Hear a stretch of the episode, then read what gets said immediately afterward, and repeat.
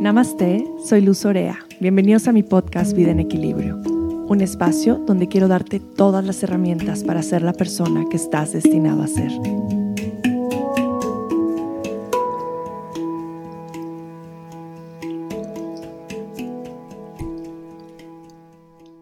Pues hoy es el episodio más especial que he grabado. Si ustedes se acuerdan, el podcast cumplió un año este sábado 7 de marzo. Y el primer episodio que grabé, lo grabé sin saberlo realmente el día que mi papá había cumplido años de haber trascendido. Entonces, ahora estoy grabando un año del episodio, un episodio nuevo, al año eh, de empezar a grabar estos podcasts con la persona que más admiro en el mundo, que es mi mamá. Bienvenida, mamá. Muchas gracias, Luz. Entonces estoy muy emocionada, muy emotiva a la vez, porque estamos en, en unas fechas muy importantes. Ayer tuvimos el Día de la Mujer, eh, tuvimos la marcha, mi mamá estuvo dando una conferencia eh, acerca de, de, este tema de la mujer en estos, en estos momentos y celebrando el Día de la Mujer en cierta forma, porque sabemos que, que no hay mucho que celebrar, pero sí mucho que reconocer de la lucha que se ha dado hasta ahora. Y hoy, pues también el paro nacional. Entonces, pues es un, es un día bastante emotivo para nosotras como mujeres y también bastante emotivo porque por fin vivimos muy cerca mi mamá y yo, nos vemos todas las semanas, pero no hemos tenido oportunidad de grabar este podcast y creo que todo tiene un sentido y lo estamos grabando hoy, en estas fechas tan importantes, por alguna razón que va más allá de nuestra propia agenda o que lo hayamos planeado así, porque realmente no lo planeamos así, ese día que lo pudimos grabar. Pero les voy a presentar a mi mamá. Mi mamá es mamá de seis, cinco mujeres y un hombre, que lo he platicado en otros podcasts, yo siendo la más pequeña. Es abuela de 21 nietos.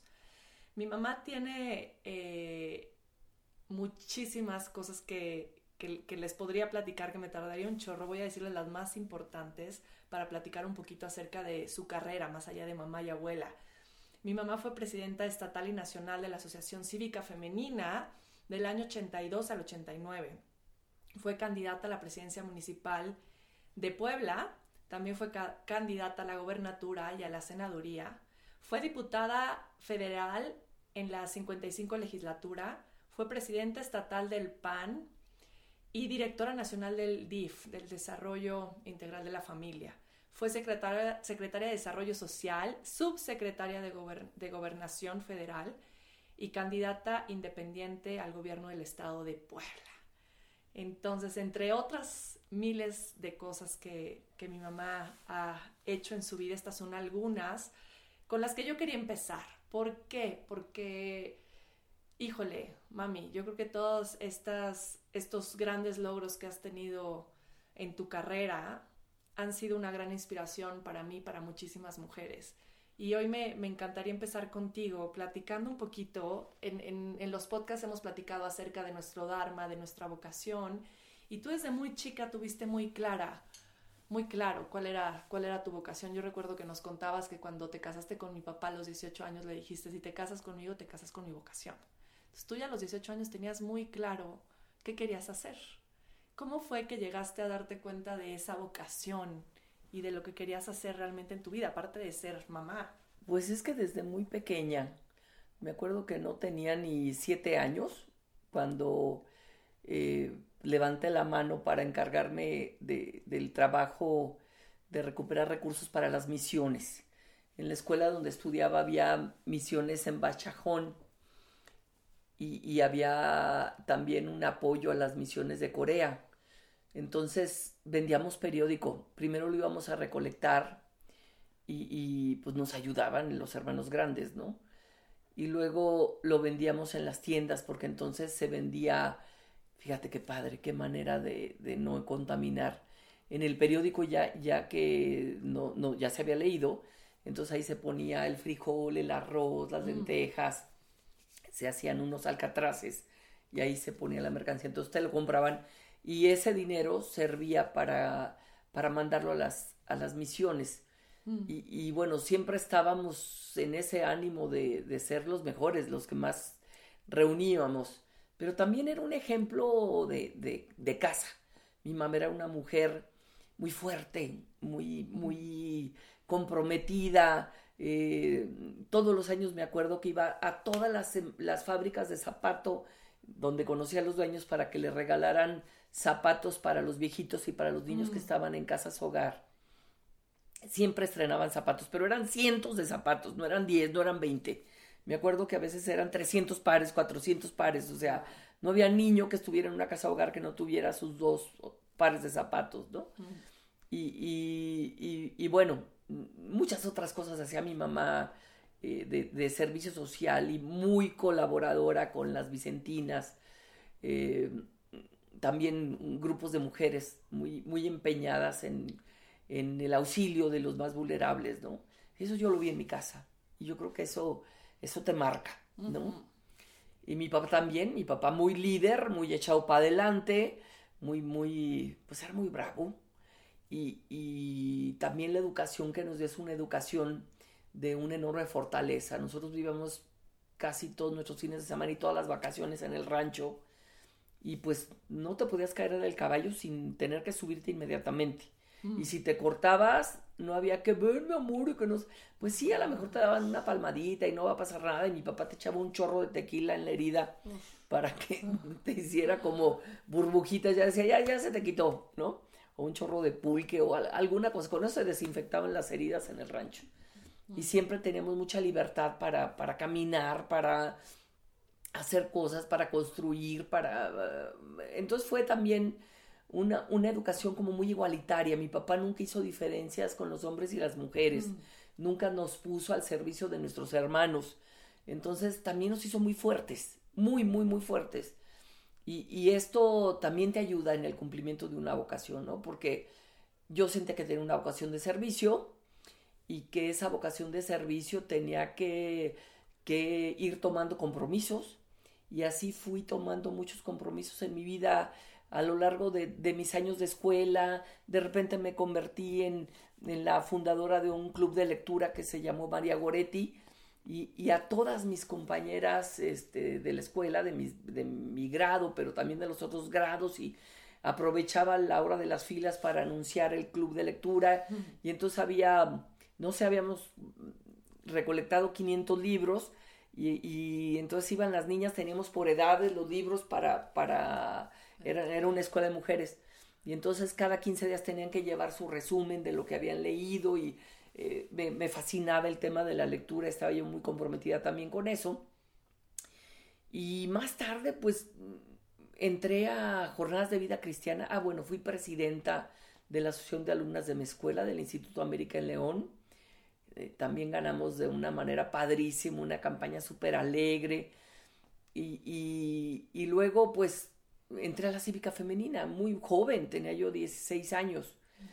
Y, y, pues bueno, ahí crecí mucho, yo le debo mucho a la cívica femenina porque muchas de las cosas que luego me ayudaron en el tema de la oratoria, de la arenga, de, de los medios de comunicación, pues los fui, si no aprender totalmente, porque ya traes algunas capacidades eh, pues que vienen contigo, pero, pero desarrollarlas ahí en la cívica femenina, siempre se los voy a agradecer eh, de todo corazón a, la cívica, a mis amigas de la cívica, que fue mi primer contacto con el mundo de la política, eh, de esa política que era la política en sentido amplio, ¿no? Porque la política en sentido amplio tiene que ver con eso.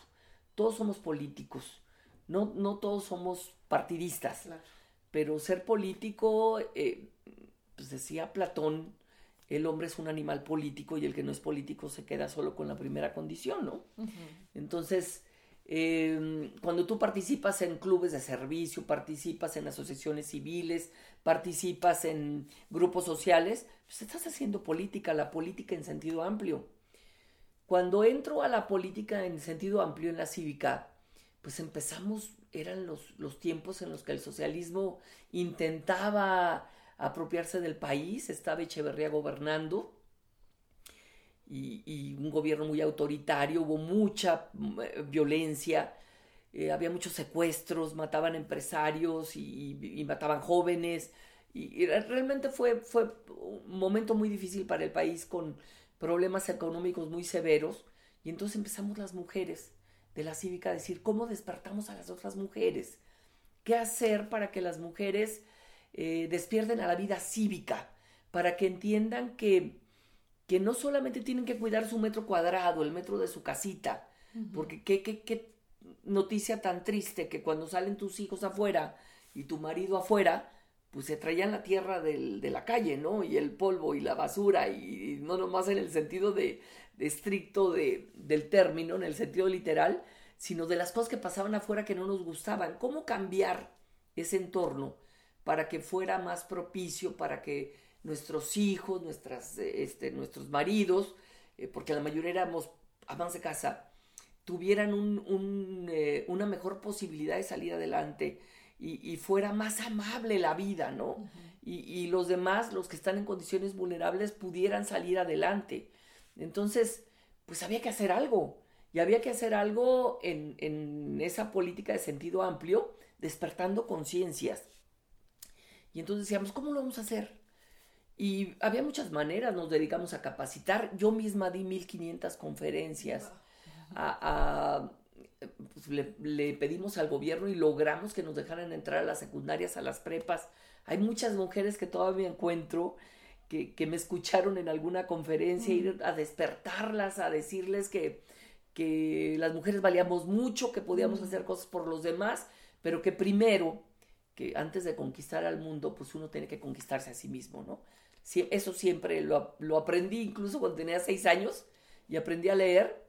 Mi papá me regaló un libro de Monseñor Tihamer Tot, que se llamaba La joven de carácter. Mm. Y la joven de carácter era fundamentalmente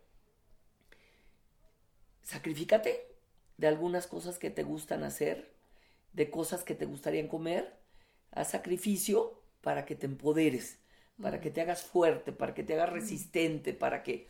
Y entonces, pues había cosas que no te gustaban hacer, por ejemplo, levantarte temprano y, pues que siempre está cinco minutos más, cuatro minutos más. Entonces yo tenía seis años y decía, a las seis en punto me tengo que levantar, porque tengo que conquistarme a mí misma, porque tengo mm. que...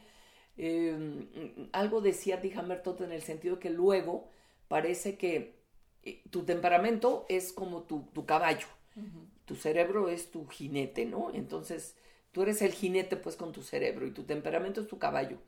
Pero cuando tú no te dominas, pues lo que pasa es que acaba el caballo montándote a ti, ¿no? Y entonces eso es un, pues digo, se ve horrible, pero aparte se ha de sentir horrible tener ese peso sobre las espaldas porque no te pudiste dominar. Entonces eso me, ayudó mucho. Cuando llega el tiempo de la, de la cívica eh, femenina, pues empezamos a hacer manifestaciones y a salir a la calle. Ah, y decíamos, hay que cambiar a las cosas este, ya no es nada más trabajar aquí en el sentido amplio. Tenemos que hacer que la gente vaya a votar, que tengamos mejores gobernantes, porque entonces las elecciones eran un asunto de trámite, Luz. Mm. Eh, la gente hacía como que votaba y el gobierno hacía como que los votos existían, pero en realidad no existían. Allí mismo en las casillas se llenaban las boletas, las estaban tachando, este, no había credenciales con fotografía, eh, mm. no había padrón electoral, todo era un, de veras un desgarriate, era una simulación. Y entonces empezamos primero a luchar para que se, respetara el voto, para que el voto, em, decíamos, para que el voto se cuente, ¿no? Y cuente. Y entonces eh, trabajábamos mucho en eso y promovíamos que la gente fuera a votar. Empezó a haber como un, pues un resurgimiento del, espíritu ciudadano y la gente empezó a ir a votar y entonces pues claro, ya no votaban por el PRI, eh, yo empiezo a acercarme mucho con los del PAN. Ahí ya te habías casado. Eh, ah, bueno, ya cuando, cuando empieza esto, yo me, me caso, eh, empiezo a los 16 años en la cívica, empezamos a hacer manifestaciones y todo, yo todavía no me casaba, se hicieron algunos congresos, fuimos a tomar incluso el Ángel de la Independencia en alguna ocasión y luego eh, es en ese inter que yo me hago novia de tu papá, de, Luis Orea, que siempre le dije Luis Orea. ¿Por qué le dices Luis Orea? Pues que Luis Orea y yo soy Ana Tere. O sea, siempre como que nos respetamos mucho en esa individualidad de cada uno, ¿no? Y, Luis también era un hombre que le gustaba la política. Em, Pero dudaste en algún momento de pensar, si me caso ya no voy a poder continuar nunca, con lo que estoy haciendo. Nunca, como que siempre pensé en formar una familia y en tener unos hijos y, y, tu papá me deslumbró. Tu papá ya tenía 25 años cuando yo tenía 17 y nos hicimos novios. Y me deslumbró porque, vaya, yo había tenido muchos pretendientes y algunos noviecillos y a los 15 años dije, no quiero volver a tener un solo novio más porque son muy sonsos, pierdo el tiempo. Y yo, pues imagínate, ah, para esto había muerto mi papá cuando yo tenía 12 años. Entonces, a los 12 años empecé a trabajar en las tardes, primero con mi hermana, y este, y todos trabajábamos con, con Marta, mi hermana, en una bodega que tenía de acoginamiento para calzado.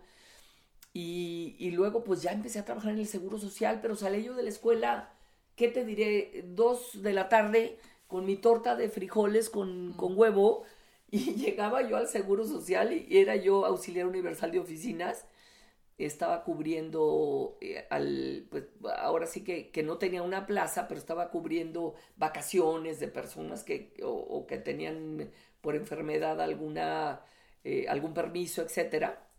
Y, y, yo cubría esos espacios en el archivo de la clínica T1, me acuerdo muy bien. Pero los sábados y domingos me dedicaba a hacer todo esto otro de la cívica, ¿no? Y luego, pues, ya tu papá me pide matrimonio, me impresiona mucho porque desde que nos conocimos me dijo eso, me quiero casar contigo. Y yo, ¿cómo? O sea, sí, sí, me quiero casar contigo. Y, y nos casamos pues cuando yo tenía 18 años con 8 meses, ¿no? O con 10 meses por ahí de, de vida. Y, y, pues sí, efectivamente Luis, a Luis le gustaba la política, era un hombre muy preparado. Eh, él había estudiado administración de empresas, pero leía mucho eh, y, fue un hombre que siempre estuvo aprendiendo. Y luego, eh, pues eso le dije lo que, lo que comentaste, ¿no? Oye, ok, nos casamos, pero te vas a casar también con mi vocación, porque yo quiero cambiar a mi país, yo quiero cambiar mi entorno, mi entorno político, mi entorno social. Estuvo de acuerdo y entonces nos, nos casamos. Y tuvimos hijos, muchos, todos estos que mencionaste, los seis, incluida tú. Y este, fue una etapa muy padre de nuestra vida. Pero bueno, bueno, eh, te, te respondí ya cómo nace mi, mi, vocación política, ¿no? mi vocación primero cívica, de, primero de servicio, totalmente de servicio. Yo nunca me imaginé en la política. No, nunca lo pensé. No dije, voy a hacer esto por los demás porque después quiero estar en un partido político, porque no. Yo creo que todo esto se fue dando, se fue madurando hasta que, bueno, pues ya meto a la me meto a la cívica. En la cívica me vengo a vivir a, a Puebla, nos venimos, tu papá y yo. Este, a tu papá le ofrecen un muy buen trabajo y yo decía, qué padre porque ahora sí voy a ser la esposa de Luis Orea y cuando llegamos a Puebla, pues me vuelvo a meter a la cívica femenina y al ratito otra vez Luis era el esposo de Ana Tere. Pero siempre tu papá muy solidario, muy, muy este, muy comprometido. Me acuerdo que pues yo no había hecho más que secretaria bilingüe. O sea, solo había sido secretaria bilingüe, ¿no? Era lo único que me dio tiempo de estudiar. Y este, y entonces cuando nació Luis Ramón, yo tenía 26 años, era mi quinto hijo y me dice, vete a estudiar la prepa, es súper importante. Iba yo todos los sábados al Oriente a estudiar mi prepa. Mm. Pero cuando fui por mi certificado, que le falta una materia, iba con el maestro, me daba el papel, lo llevaba, ya le faltan dos. Ah, me harté y dije, yo no quiero papelito, yo ya aprendí, pero aparte, pues todos estos años no había dejado yo de leer, no había dejado, tu papá aparte estaba haciendo un, una maestría en sociología política en la Ibero, se iba dos veces a la semana a México a hacer su maestría y todos sus libros, pues naturalmente que yo me los comía también, ¿no? Y a veces hasta le ayudaba a hacer algunos de sus trabajos. Entonces, eh, pues no sé, en ese inter, yo, yo estaba siempre aprendiendo y me acuerdo que luego me invitaron a ser maestra de filosofía, de historia, este, de lógica. Imagínate, yo que no tenía ni la prepa porque el papel no lo saqué pero en el México era maestra de lógica, de filosofía, de historia, y, y, pues sí, me las sabía de todas, todas, pero porque había, había estudiado.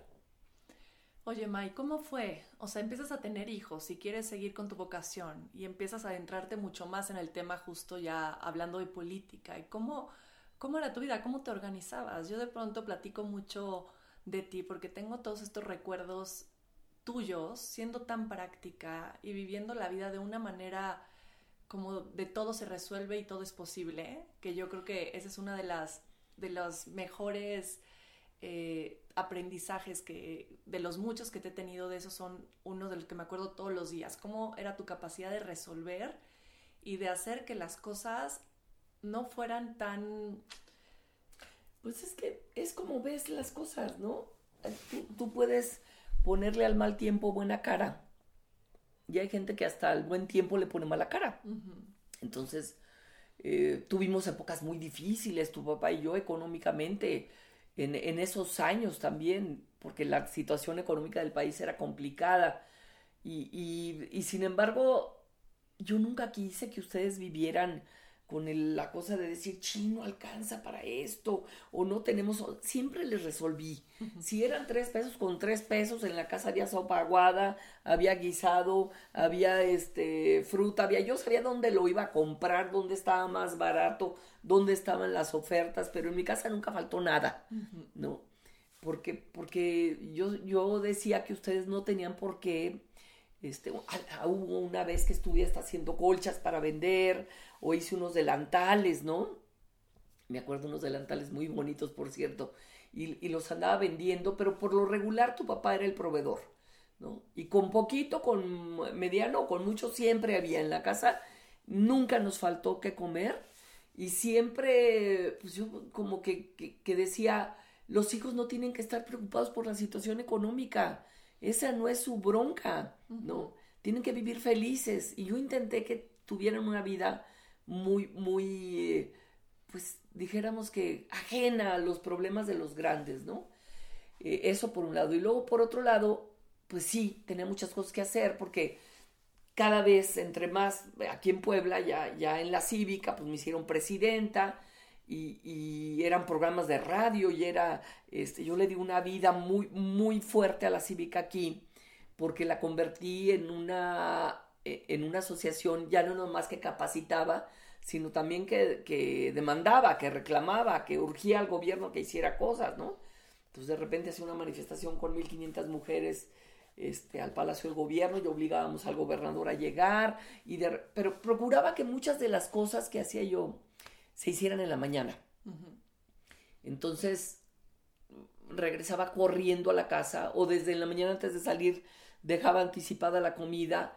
Muchas veces llegaba tarde por ustedes a la escuela. Porque hay que aclarar eso, era también una época en la que no era que tuviéramos la nana, la señora que nos ayudaba en la casa, ¿no? Era que casi tú te aventabas la mayoría del tiempo todo. Sí, sí había una persona que nos ayudaba.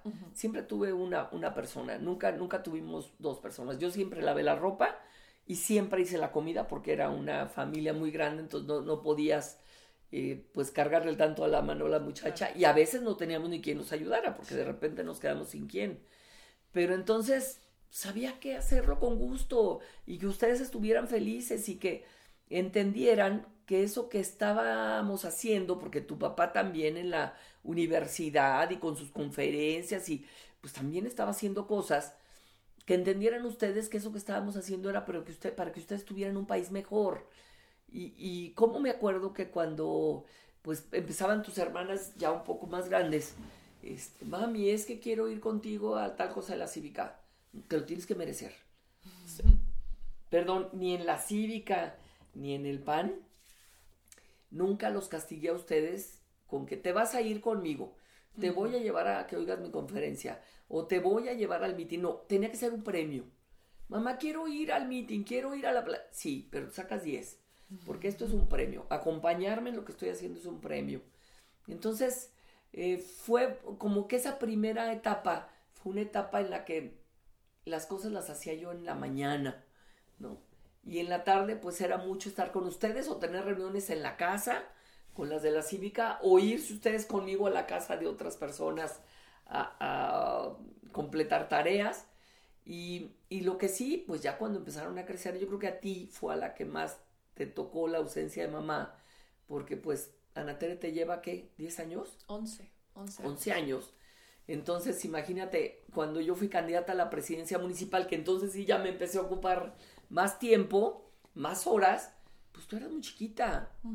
Tú tenías, en el 89 tenías 5 años, ¿no? Y ya me acompañabas. Eh, por ahí estoy buscando una foto que, que, luego te la voy a dar para que la publiques porque es muy bonita. Esa queremos sacar porque justo ayer fue la primera marcha de Valentina conmigo y íbamos de la mano y me, me acordé tanto, así se me salían las lágrimas porque le decía, vale, me acuerdo tanto de mi primera marcha con mi mamá, era por otro tema diferente, me acuerdo que llevabas la bandera del pan, pero pues yo tenía cinco años y estaba acompañándote a todos lados y muchas partes de mi infancia las recuerdo así, en la casa de campaña, pero, pero no las recuerdo como quejándome o como, ay, ¿por qué no? Se lo recuerdo como algo bien bonito, lo recuerdo en los pueblos, lo recuerdo comiendo mole y arroz, aún en nuestros cumpleaños, ¿no? Yendo contigo a todos lados, pero, pero para mí fue como una gran oportunidad. Claro, porque te acercaste a, al, pues a, a, la necesidad y a la esperanza, ¿no? Porque la gente, pues, alimentaba una esperanza de que las cosas pudieran cambiar. Y bueno, es en ese inter de la cívica que, que viene la campaña Manuel J. Cloutier en el 88, un líder fantástico que de veras le hizo un boquete al sistema político mexicano. Era un hombre muy, muy alto y muy corpulento. Y decía, yo le voy a hacer un boquete al sistema político mexicano para que puedan entrar todos ustedes. Mm. Porque entonces estaba, pues, era súper difícil, ¿no? Incluso la, la frase, cuando algo no se podía hacer, te decían, gánale al PRI. A ver, a ver, gánale, ¿no? Porque era, pues, era de veras casi, cuasi imposible, ¿no? Y entonces lo vi y yo dije, ya es el momento de dar el paso a la vida política en sentido estricto. La política en sentido estricto pues, son los partidos. Y entonces siempre he votado por el PAN, pero no me había hecho militante y decidí entrar al PAN. Y lo platiqué con tu papá y estuvo de acuerdo y, y a los poquitos días de que firmé mi entrada al PAN, me invitaron para ser candidata. Y entonces llegó tu papá a mediodía y me preguntó, este, vinieron los del PAN a verte, ¿verdad? Sí. ¿Y qué querían? Pues que fuera candidata a presidenta municipal. ¿Y qué les dijiste? Pues que no, porque ya estuve mucho tiempo en la cívica a nivel nacional y tuve que ir a Nueva York y a la ONU y aquí y allá y pues ya creo que ya fue mucho, hay que calmarnos. Y dice tu papá, pues qué mal, ¿eh? Porque yo ya les dije que sí. No. Después de verme había venido a verlo a él y tu papá, pues yo les dije que sí, no puedes esconder tu talento, tienes que, este, pues ahora sí que potenciarlo y esto es súper importante y es por el país y dijimos que teníamos una vocación, la tenemos que cumplir. Y entonces fue una experiencia padrísima la de la presidencia municipal. Eh, pierdo la presidencia municipal, entonces era imposible ganar las elecciones porque ellos eran los dueños de, todo, de los de las eh, comités municipales electorales, ellos contaban los votos, o sea, era imposible. Y, pero entonces lo que decidí fue, en lugar de hacer lo que siempre hacía el PAN, que era marchas para el, contra el fraude, no sé qué, que no, yo voy a hacer un cabildo popular. Y entonces el día de la toma de posesión de Marco Antonio Rojas, que, es el, el, que gana fraudulentamente la elección, él se tiene que ir al Cerro de Loreto a tomar posesión y yo afuera del Palacio Municipal con un templete le tomo la, protesta a mis regidores y en ese momento salen grupos, pues no sé si fueron 10, 15 grupos de muchachos en camionetas con unos tambos de cal con anilina a pintar los baches. Los pintaban de azul, con anilina azul, este, habían pintado esa cal y, pintaban alrededor del bache y le ponían pan pan. Y nosotros al día siguiente, pues con un escrito con todas las direcciones de donde estaban ubicados los baches, exigiéndole al presidente que los, que los taparan. Y al rato cartulinas plastificadas que decían aquí no hay luz porque no hubo pan. Y, mm. bueno, me dedico a hacer esa, labor. Y me voy también al, al, em, al predial, a las oficinas del predial, que le cobraban a la gente de las colonias populares, las que no tenían servicios, más que lo que le cobraban al Infonavit, que pues, siendo casas de interés social sí, tenían servicios. Entonces me fui seis meses, Luz Adriana. Las dejaba en la escuela y me iba con mi camioneta y mi micrófono afuera de las oficinas a decirle a la gente, si vives en las colonias fulanas, no, no pagues, vamos a hacer que te cobren cuando menos lo mismo que al Infonavit. Mm. Hazte cuenta que el Infonavit pagaba 19 y ellos 40. Mm. Y así, cuando pasaron los seis meses, tenían ellos 5 mil personas, tomamos las oficinas y los obligamos a que les cobraran los 19 pesos, ¿no? Y, y así, y también me fui al Infonavit y saqué como 10 mil escrituras del Infonavit de gente que ya había pagado y que no les entregaban sus escrituras. En fin, no, no, no perdía yo detalle de cosas que se podían hacer y que, y que, bueno, que si el rastro estaba tirando la sangre de la matanza a un arroyo y eso estaba infectando los mantos freáticos de juntas auxiliares como San Jerónimo Calera, San Felipe Goyotlipan, pues ahí voy con los reporteros, se desmayaban de ver la cantidad de ratas que cruzaban por ahí. Mm. Digo, pues esto está viviendo la gente de las comunidades. Y no entendían, eh, porque la propuesta que hacíamos a la presidencia es pongan una deshidratadora de la sangre de la matanza. Con eso pues, se puede, puede comer el ganado proteína y dejan de infectar los mantos freáticos, la gente se va a morir. No entendían, y un día pues llevo sangre en cubetas, mm. esas cubetas, y las echamos en la fuente del palacio, saltaban las ratas, bueno, una cosa tremenda, pero finalmente pues hicieron posible que, que arreglaran el tema de la sangre de la matanza y así eran todos los temas que te puedas imaginar, que si era la seguridad también había que ir a hacer. Me acuerdo este, también de esas huelgas en el Zócalo de la ciudad de Puebla. Bueno, cuando iba a ser candidata a la presidencia municipal, fíjate, estamos brincando para atrás, este, yo había nacido en León, entonces decían que no podía ser candidata porque eh, la constitución de Puebla marcaba cinco años, nosotros ya teníamos 12 años de vivir en Puebla y yo salía todos los días en los periódicos, entonces era evidente que Anater estaba ahí pero el, esto tenía que pasar por el Congreso y el Congreso priista saca un dictamen donde dice que solo pueden ser poblanos aquellos que son dignos, relevantes, honorables e intachables y que Ana Teresa no reúne ninguno de los cuatro requisitos. Entonces le digo a tu papá, ¿qué vamos a hacer? Dice, pues ¿cómo lo quieres pagar? ¿Al contado o a crédito? Le digo, no, pues al contado. Pues vámonos al zócalo. Él fue el de la idea y nos fuimos a vivir al Zócalo, pusimos una casa de campaña. Y nosotros también estuvimos ahí. Pero ustedes dormían en un hotel. En un cuarto de hotel. Tu papá y yo sí nos quedábamos allí en la noche. Y de veras pasaban las ratas y todo por ahí, era terrible. Fue una semana. Pero era una solidaridad de la gente, Luz. en una semana tenía yo... Lo tengo muy, muy, muy presente. Casi 26 mil firmas de personas que pedían que me dieran el registro de la candidatura. Y los chavos de las universidades iban a llevar serenatas y mañanitas y me llenaron de flores y de palmas y de plantas, todo el plantón, o sea, y entonces Maquio, que, que fíjate, desgraciadamente murió muy poquito tiempo después, este, me avisa que va a ir a apoyarme al plantón, que va a llegar en un camión. Cuando él había hecho la campaña contra Salinas de Gortari, el camión de Salinas se llamaba el Agua Leguas. Y el de Maquio, que era un camión viejito, se llamaba el Aguafiestas. Se voy a llevar el Aguafiestas y voy a llevar pura prensa internacional porque los de acá están terriblemente cooptados. Llega con prensa internacional y anuncia que esto que están haciendo pues es un delito, que están violando mi, mi derecho a participar, que está consagrado en el Pacto de San José, que además es un pacto internacional signado por México y que pues aquí no se arreglan las cosas, a él no le gustaría lavar la ropa sucia fuera de casa, pero que si se necesitaba, pues entonces íbamos a ir a, Washington a poner una denuncia mm. ante la Corte Internacional de Derechos Humanos por violación a mis derechos políticos. Y en ese momento salieron todas las orejas que estaban allí escuchando lo que estaba pasando, porque entonces todavía no había de que lo grabo y lo paso inmediatamente, corrían a gobernación para decirle al, gobernador lo que estaba pasando. Y en la tarde de ese día, en cuanto Maquio se fue, pues ya estaba la llamada del secretario de gobernación, está listo su registro, señora, pase por él, ¿no? Y bueno, allí estuvimos viviendo, por eso tienes ese recuerdo de esa y de otras muchas, porque luego fuimos a pelear por la credencial con fotografía, luego también fuimos a pelear por el padrón con fotografía, luego, pues no paramos, no paramos. Y yo ya estando en el PAN, este, voy de diputada federal y luego... Eh, pues, Cuando estás de diputada tenías que vivir en México. En México de martes a, jueves en la noche. Me iba martes muy temprano y regresaba jueves en la noche o viernes en la mañana a la casa. Y, entonces pues, tu papá se, encargaba casi de todo, ¿eh? Súper solidario.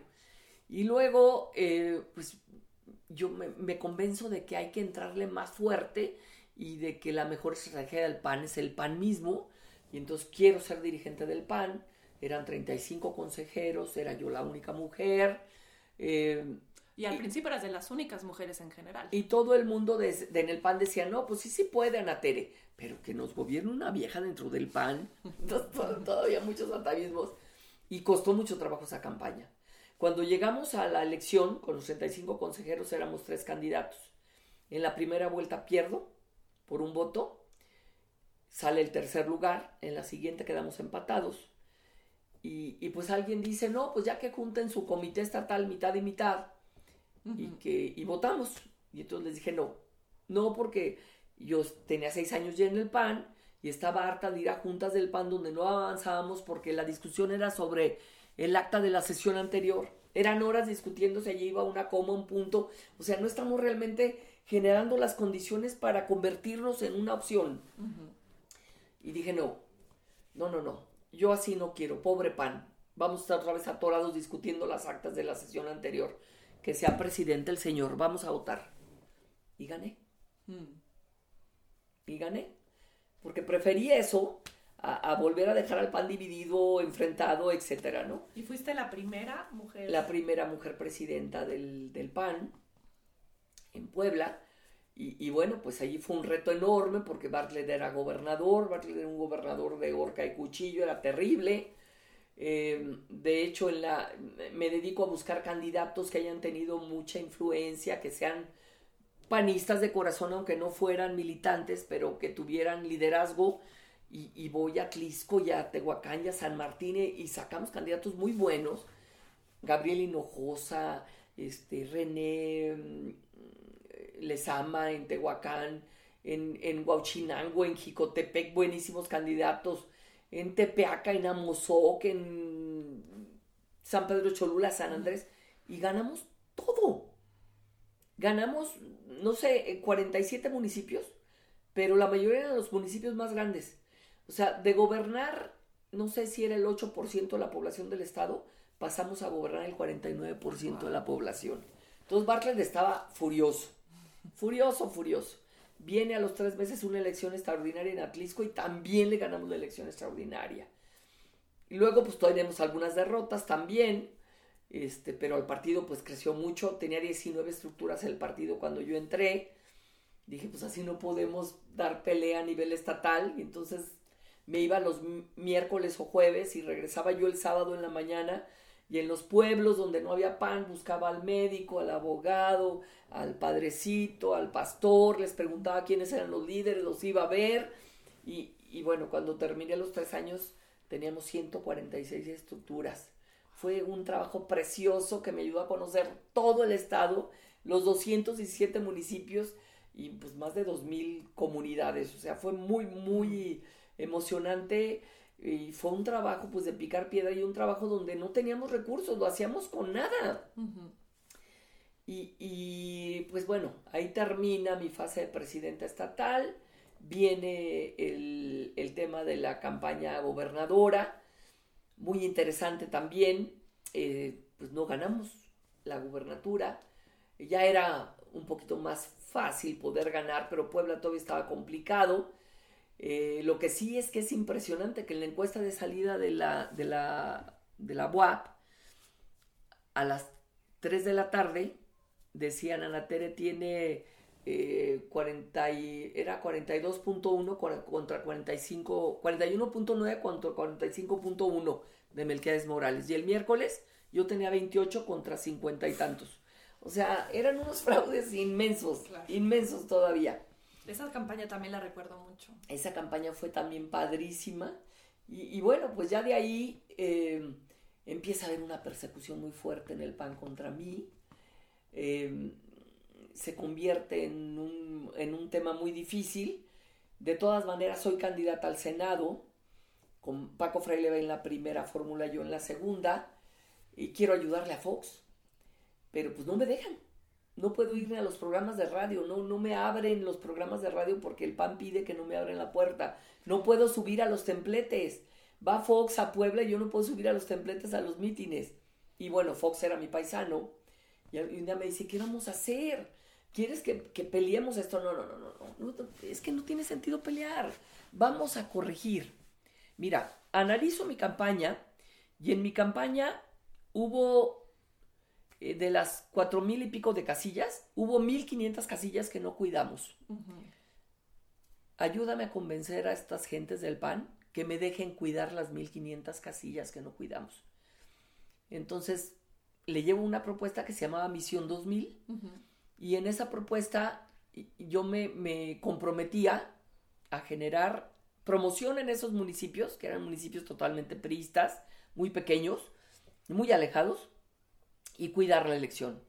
Entonces, casillas donde eran zapato para el PRI, según esto votaba el 90% por el PRI, yo me comprometía a bajar la votación al, porcentaje, pues ahora sí que, que, se daba en todas partes, y, y, a levantar los votos del PAN, donde había cero votos PAN, pues cuando menos conseguir 30, 40, 50 votos, ¿no?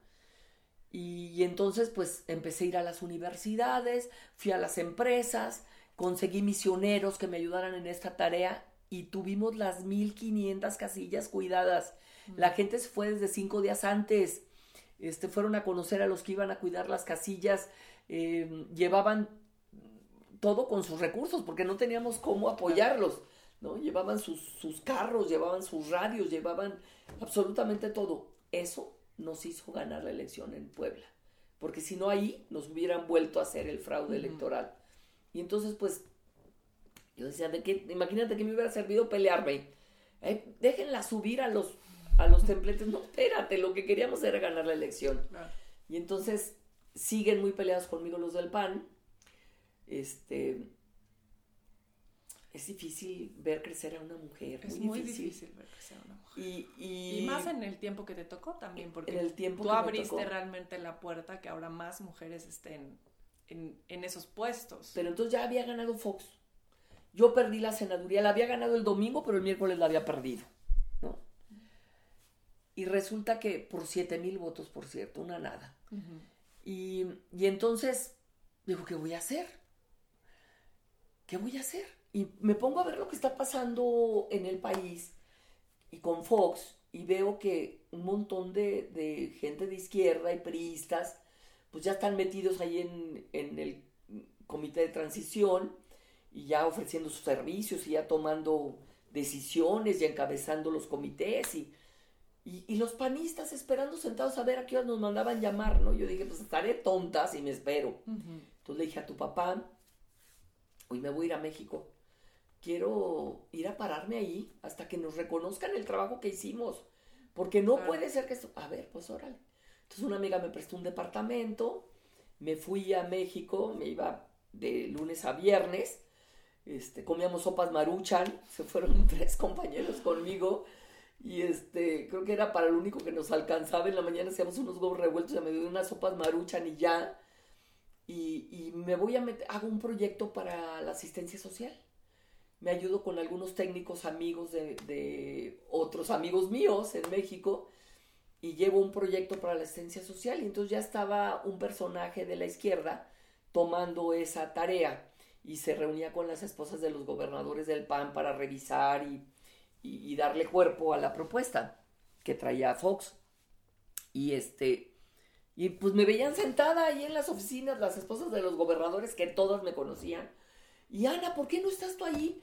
pues a mí me gustaría mucho, pero no se ha dado la oportunidad, ni siquiera me recibía el jefe del tema social, ¿no? O sea, me saludaba, yo a ver si puedo recibirte hoy, a ver si mañana. Total que en un momento dado este señor se enfrenta con las esposas de los gobernadores, ellas van a ver a Fox y le dicen, queremos a Natere. Y entonces el presidente me nombra directora nacional del DIF. Ahí era, no estaba casado Fox. No, no, todavía tú no ocupabas como el lugar de quien sería de alguna forma? No, porque Martita finalmente no quiso ser. Pero bueno, la esposa de los presidentes en general es la presidenta del patronato. Este, y, luego hay un director un titular de la entidad. Yo era la titular de la entidad y todavía no estaba casado el presidente, ciertamente. Y, empiezo en el, pero cuando llego al DIF, Luz, me pasa algo muy curioso porque llego al DIF y es un lugar muy bonito, es una, un edificio, pues, eh, tiene ya muchos años, pero afuera tiene como, como hazte cuenta que están unos niños jugando a la rueda de San Miguel, son de bronce, unos niñitos. Es una fuente y voy subiendo la escalinata y digo, espérate, ¿qué me quiero llevar de aquí? Mm. Y entonces dije, son tres cosas. La primera cosa que me quiero llevar es la satisfacción de haber cumplido con mi deber, que es así como algo esencial, ¿no? Si estabas comprometido con un proyecto. La segunda cosa que me quiero llevar es que no pierdo yo a mis verdaderos amigos, a los amigos de siempre, porque me quedaba claro que luego todo eso engañaba mucho, ¿no? El poder luego engaña mucho y luego hay, hay, pues ahora sí que muchos cantos de sirenas hay que te pueden enredar. Y para mí la tercera, pero que era en, la más importante de todas, era no perder a mi familia. Decía que cuando yo regrese a mi casa, no me encuentre el rechazo de los míos, sino el abrazo de los míos. Lo más importante para mí, porque esto que estoy haciendo es, como dije desde siempre, es para cambiar a mi país, porque quiero un país mejor para mis hijos, para mis nietos y para los hijos y nietos de las, de las demás mujeres, de las mexicanas, ¿no? Entonces, es un compromiso muy grande. Y este, entré así, se me salieron las lágrimas, mm. este, porque sentía así una enorme responsabilidad. Y luego pues ya salieron a recibirme los que estaban allá al frente del, del DIF para entregarme. Y fue una cosa hermosa, hermosa. Yo al DIF lo amé y lo sigo amando. Me marcó para siempre. Es una institución que no sé por qué la han desvalorado tanto. Eh, no sé, no, no, infravalorado más bien se dice. No sé por qué la devaluaron tanto. Eh, yo llegué y estaba muy amolado el DIF, porque la esposa de Cedillo no le había puesto cuidado, ¿no? Y entonces dije, lo primero que tengo que hacer es ir a preguntarle a la gente a los de base qué reportan, a quién le reportan y para qué reportan. O sea, para mí eso era súper, y fíjate, yo no tenía una carrera de, ingeniería de procesos, ¿no?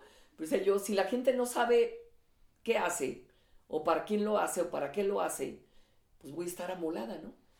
Me llevé una sorpresa, Luz, enorme. Claro, me encontré también gente que lo hacía mal y gente que le metía la mano al, a las arcas y eso pues eché para afuera, pero la mayoría de la gente que vi en, en, en, el DIF, que fue lo primero que me tocó como, como funcionaria, pues fue maravilloso.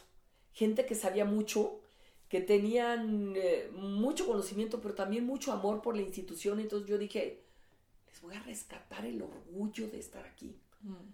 Voy a convertir esta institución en una institución de veras rectora de la asistencia social en el país. Y, pues sí, tenía de enemigo al, líder de los, del sindicato, me fue a hacer una manifestación, lo puse en orden, yo lo enfrenté porque el oficial mayor corrió y este, yo lo fui a enfrentar y entonces me gritaban y me mentaban mi jefa y lo que quieras, ¿no? Y lo mandé llamar y lo puse en orden y, y entonces le dije a su comité, ustedes y yo nos vamos a arreglar, no tenemos por qué estar peleados. No. Yo les voy a dar 15 días para que me den la lista de todos los aviadores que hay en el DIF. Pero en 15 días nos vemos y me van a traer también la lista, no de lo que quieren para ustedes personalmente. Yo no voy a cumplirles uno solo de sus, de sus caprichos. Díganme qué quieren para la gente, para la gente de abajo, sobre todo para los que están más mal pagados. Y vamos a luchar por ello. Y yo voy a ir a luchar por eso y después de un mes les voy a decir qué vamos a poder hacer por ellos. Fíjate, de 2.400 pesos que ganaban al mes, los que estaban en, la base, les acabamos pagando un poco más de 5 mil y pico de pesos. O sea, duplicamos el sueldo. No era la gran maravilla, pero así a todos. Buscamos cómo, eh, o sea... Pero también buscaste todo. Yo, yo me acuerdo mucho cuando tú entraste, que me acuerdo que llegaste y te recibieron con, y señora Natalia, y aquí tenemos ¿no? Las perlas de la Virgen para usted y no sé cuántas Ah, no. camionetas. No, y- pero espérate. Este, me dicen, va a llegar su guardia del Estado Mayor mañana. Y yo hablo con el encargado de la oficina de presidencia de ese tema. Y le digo, oye, dile al presidente que yo no quiero un Estado Mayor. ¿Por qué no? Pues porque a mí, ¿quién me va a perseguir? ¿Alguien que le dé unas sierras con una llanta ponchada? ¿O quién? O sea, no, espérense, aquí no. Cuiden a los que están haciendo trabajo de seguridad, pero no a mí. Bueno. Llega la secretaria y me dice, señora Natere, acabamos de comprarle. Eran unos baños que tenían hasta vapor, Me ¿eh? acuerdo, me acuerdo. Y este, acabamos de comprarle su juego de toallas, de cepillos, de sus, sus champús, sus cremas, sus esto, lo otro. Ah, sí. ¿Y, y cuánto fue? No, bueno, pues 10 mil pesos. ¿Y de dónde sacaron ese dinero? Pues del, de la caja chica, pues, que tenemos para gastos. ¿Cómo? Ah, no, pues es que cada vez que llega un director se le compran todas esas cosas. Oigan, espérenme tantito. El pueblo de México no tiene por qué pagarme a mí mi cepillo de dientes, mi cepillo del pelo, mi champú para bañarme, mi, mi jabón. O sea, por el amor de Dios, eso está fatal.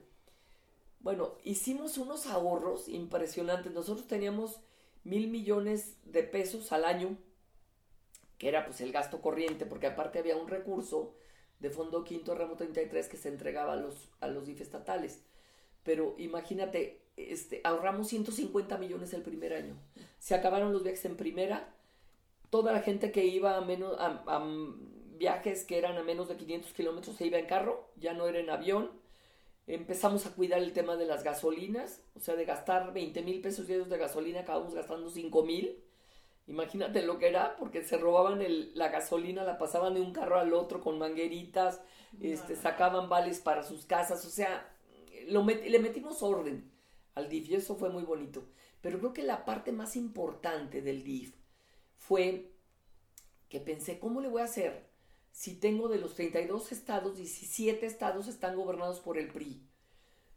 Otros por el PAN, no me acuerdo si eran 8, y los demás por el PRD.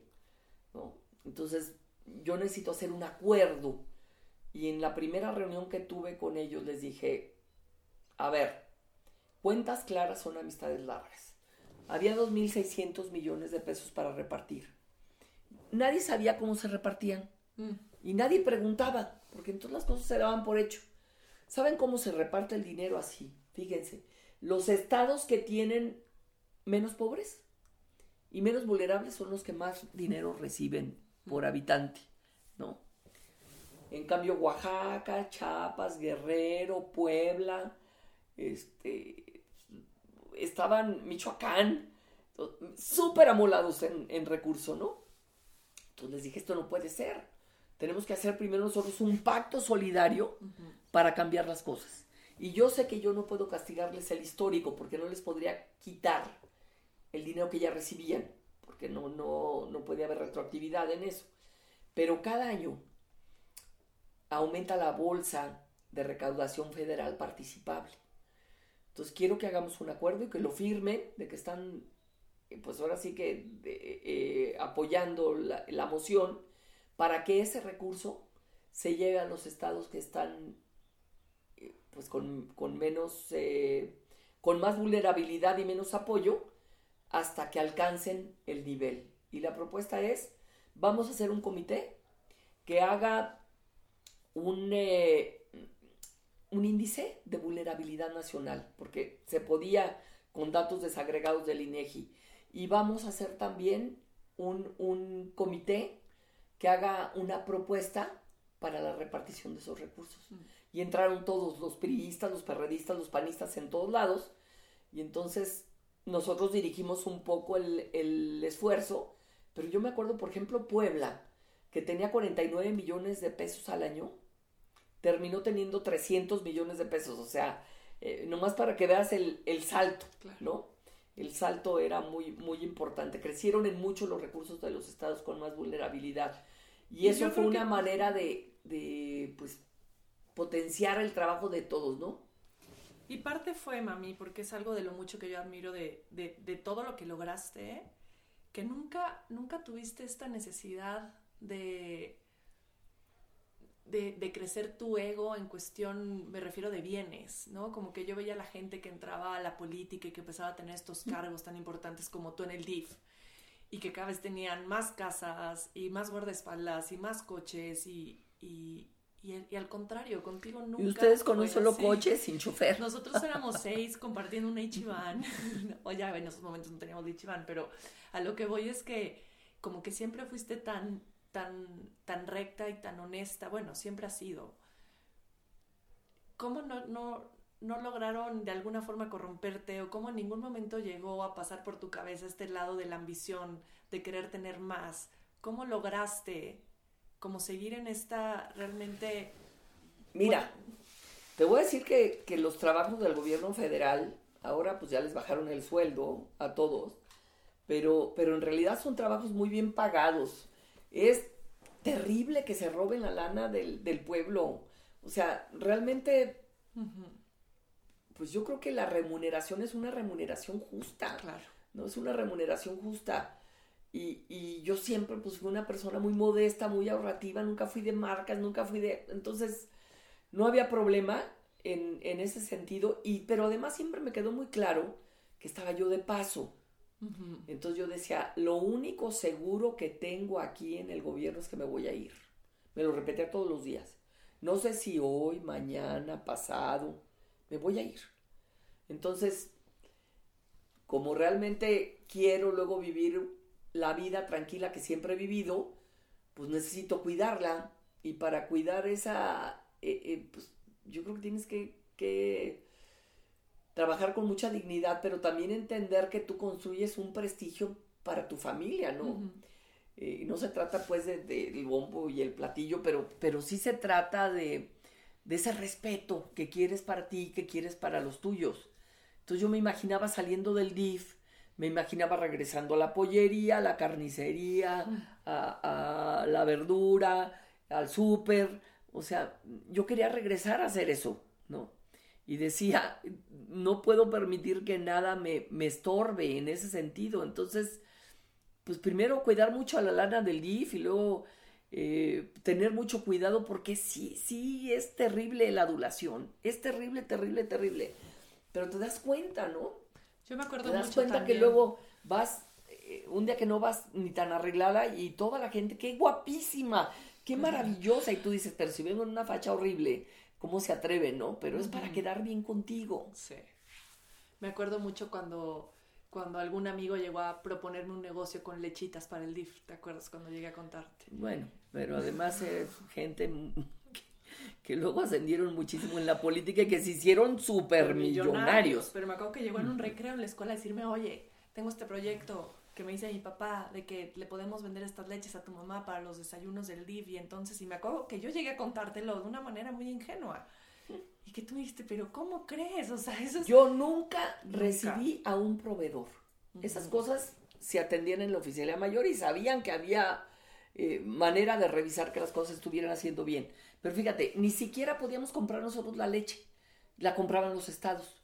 Pero entonces, luego el dueño de esa empresa me mandó un mensaje, porque este era un intermediario, pero el dueño me mandó decir, cada estado que convenzas de que nos compre la leche te vas a llevar el 20%.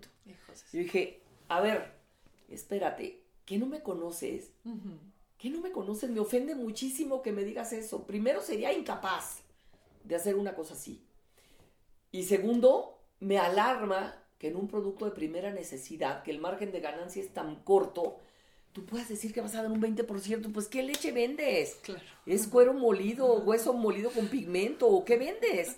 ¿No? Pero yo horrorizada. Entonces, estoy como muy feliz de que haya pasado eso en mi vida por el en mi paso por el gobierno, porque a nadie le pedí un moche, con nadie hice un negocio, de repente hasta familiares te hablaban, ¿no?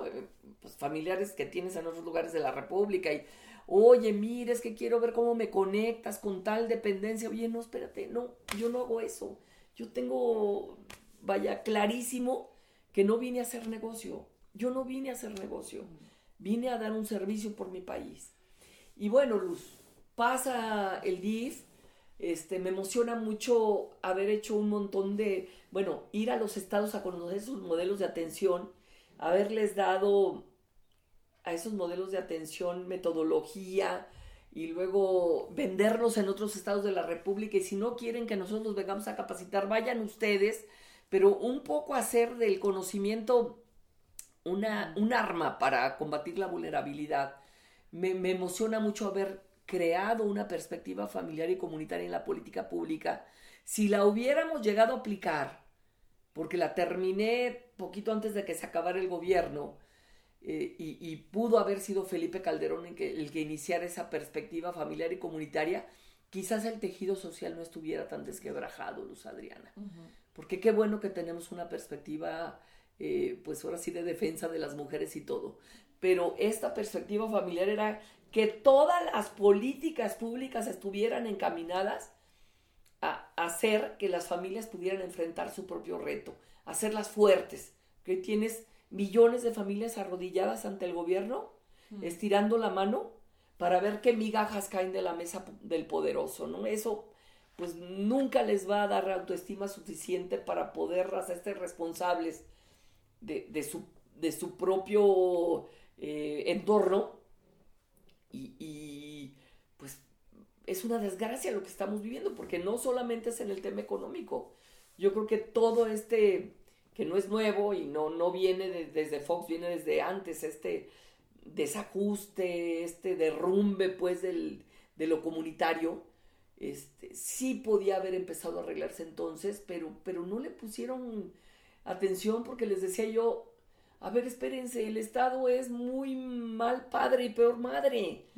Podemos hacer repartidero de dinero a diestra y siniestra, pero si no creamos capacidades para que la gente resuelva por sí misma y vaya creciendo y le apostamos a ese crecimiento, este país no va a salir adelante. Y bueno, pero lo que me tocó hacer en el DIF fue precioso y Yo me acuerdo mucho, me acuerdo mucho de, de muchas veces que te acompañé también y que nos tocaba ver como tantos casos tan difíciles de familias y de niños ¿no? Donde te llegaban unos niños al, al DIF en unas situaciones de violencia y de abandono y de enfermedad terribles que, híjole, yo me siento corazón de pollo, yo sé que tú también eres corazón de pollo. Yo lloré mucho. pero al mismo tiempo eras tan fuerte. Eh, me, me encantaría que, que, contaras como alguna algo que te ha dejado muy marcado en estas situaciones, porque yo me acuerdo de uno que también me gustaría que platicaras, donde de pronto nos encontramos con una niña con la que tú estuviste, que fue su bautizo en el DIF. Ah, bueno, es que se fue... Eh, Pero hay varios. como, dos, como algunos que, Mira, te hayan marcado. Eh, hay uno que me marcó siendo candidata. Llegar a Francisco y Madero, una comunidad de, de Chilchotla, que es un municipio que está en las faldas del pico de Orizaba, hace mucho frío, y llegué con una amiga siendo candidata al Senado y en un lugar que visitaba yo con frecuencia. Entonces avisé en, la, en el lavarrote, había ahí teléfono, que iba a llegar y cuando llegué no había nadie. Cuando fui a buscar al líder me dijeron, no, es que son del PRI, no les avisaron, no nos dijeron nada. Pero no se apure, ahorita con su megáfono les voy a hablar. La gente vivía en, un en unos cerros. Empezaron a bajar primero los, eh, los niños y entonces se apartaron niñas de un lado, niños del otro. A muchos los conocía hasta por sus nombres. Y entonces yo por hacer un poco de tiempo empecé a preguntarles, ¿tú qué quieres ser de grande? Y entonces empezaron a decir, yo quiero ser regidor, y luego la niña, yo quiero ser diputada, y el niño, yo quiero ser presidente municipal, y yo quiero ser senador, y alguno policía y otro maestro y otra enfermera, ¿no? Pero la mayoría políticos, y oigan, pero ¿por qué quieren ser políticos todos? Es que tú nos has dicho cuando vienes que desde arriba se van a arreglar las cosas. Entonces ellos ya estaban buscando mm. puestos políticos para arreglar las cosas. Y, y, este, y en eso un niñito levanta la mano, pero era muy chiquito, yo creo que no tenía ni seis años. Y, y le digo, sí, dime, a mí no me preguntaste qué quería ser de grande. A ver, amor, ¿tú qué quieres ser de grande? Yo quiero ser persona. Mm, y, ay, Dios mío, y entonces yo, mm. empecé así, de veras en la aflicción total, y le digo, no, mi amor, pero es que tú ya eres persona. No, Ana Tere, las personas son como tú. Mm. ¿Por qué? Pues porque no tienen hambre, no tienen frío y no las meten a la cárcel. Entonces al papá lo habían metido a la cárcel, dice que por robar una bicicleta, que en ese lugar, entre puro cerro, andar con bicicleta es romperte la cara Mm. Este, pues claro que intervinimos en el asunto, pero te partió el alma eso decir, ¿te imaginas cuántos niños en este país, cuántas mujeres, cuántos jóvenes, cuántos varones no se sienten persona? Mm. Eso me partió el alma. Bueno, esa es una. Luego hay eh, eh, el, tema este de los niños que en, abandono, ¿no? De aquella bebecita que nos llega, que la mamá de 14 años vivía en una alcantarilla mm. y entonces me avisan que la, acababan de rescatar, a la mamá también muy enferma, con un, problema de, de drogadicción muy fuerte. Era una bebé hermosa, luz, hermosa, hermosa, casi sin, tenía una pelucita así, este, hermosa, toda coloradita, llena de piojos. Mm. Casi no tenía pelo, pero imagínate, los piojos estaban encajados en los folículos, así, y con una pinza de pelo le estaban sacando los piojos a la mm. bebé. Toda llena de costras, toda... Entonces la estuvimos bañando, les estuve ahí ayudando porque la tenían en cuarentena, ¿no? Mm. Y, y la volteaba yo a ver a la bebé y quería yo sonreír, pero no podía. No podía porque la, veía en esa condición y decía, qué desamparo, qué, qué abandono tan terrible, ¿no? Imagínate, y luego pues nos avisan que la niña, la mamá le había pasado el SIDA. Y la metemos en esa institución que luego tú ayudaste, de niños con SIDA, de una institución de México que muy amigos míos, pero tú por otro lado los conociste y en algún evento que hiciste los ayudaste también me hablaron al poco tiempo para decirme que milagrosamente la niña no tenía mm. SIDA. Cuando los exámenes habían salido que sí. Ay, no, no, no. Pasé unas cosas muy fuertes, muy, muy, muy fuertes. El bebito que era el, sexto hijo de una mujer que el marido se va a Estados Unidos y, y bueno, tarda dos años en venir. Cuando regresa la mujer tiene un bebé, no es de él y le corta los genitales a Adriana. Una cosa terrible. Y me lo llevo a la casa de, de, México a atenderlo. Un niño hermoso. Hermoso, hermoso, súper alegre, risueño. No, no, como, como tantas cosas, niños con las manos quemadas porque los papás con la plancha, ¿verdad? El castigo era ponerle la plancha sobre las manos. Y, y, pero también mucha emoción porque esos dos modelos de atención que había en el DIF, bueno, eh, todos, pero los de atención para niñas y, adultos en el DIF nacional, buenísimos, mis respetos. Me tocó ir a eventos donde mujeres que habían salido de la casa Hogar Niñas, que le pusimos Graciela Subirán Villarreal, porque ella fue la que creó el modelo y, la invité para decirle, la casa va a llamar como tú, este, no sabes el rescate, o sea, como haber salido de una vulnerabilidad tremenda, golpeados, abandonados, este, violados, ¿no? Y, y, finalmente rescatados y haciendo sus familias, familias, pues funcionales, ¿no? Con todos los problemas que puede tener una familia, pero familias funcionales y funcionando. Fue, fue algo maravilloso el DIF, pero eso que me, que me dices es también una anécdota que hay que contar. Porque resulta que tenía como un año y medio en el DIF. Y en el DIF hacíamos algo que no sé si ahora eh, que lo cuente y se sepa, pues van a decir eso no se hace, pero cuando yo llegué ya se hacía. Hacían bautizos y primeras comuniones de los niños que, que llegaban en abandono. Y entonces nos tocaba a los directores ser los padrinos. Eh, a los directores de área y al titular de la entidad y todos nos comprometíamos, ¿no? Y entonces yo voy a uno de los bautizos, me dan un bebé, lo, le compro todas sus cosas, su medallita, y ya me convierto en su madrina y al poquito tiempo me dicen, ¿qué cree? Ya se fue el bebé, ya lo, ya lo adoptaron, ay, qué bueno, que no sé cuánto, pues muy bien. Una pareja hermosa, no supe ni de dónde. Como al año tu hermana Luisa, que vive en Vancouver, este, mami, fíjate que hay una mexicana casada con un alemán que, tiene dos niños adoptados de México y que te quiere invitar a su casa. Y yo, Wicha, pero si tengo cinco días de vacaciones en Navidad y me quieres llevar a casa de una persona ahí porque me quiere hacer una piñata, o sea, Luisa, mejor nos quedamos todos en bolita y, y disfrutamos la familia. Mami, vamos. Pues órale, ahí vamos. Cuando llegamos, la niña tenía ya como seis años, el niño como dos.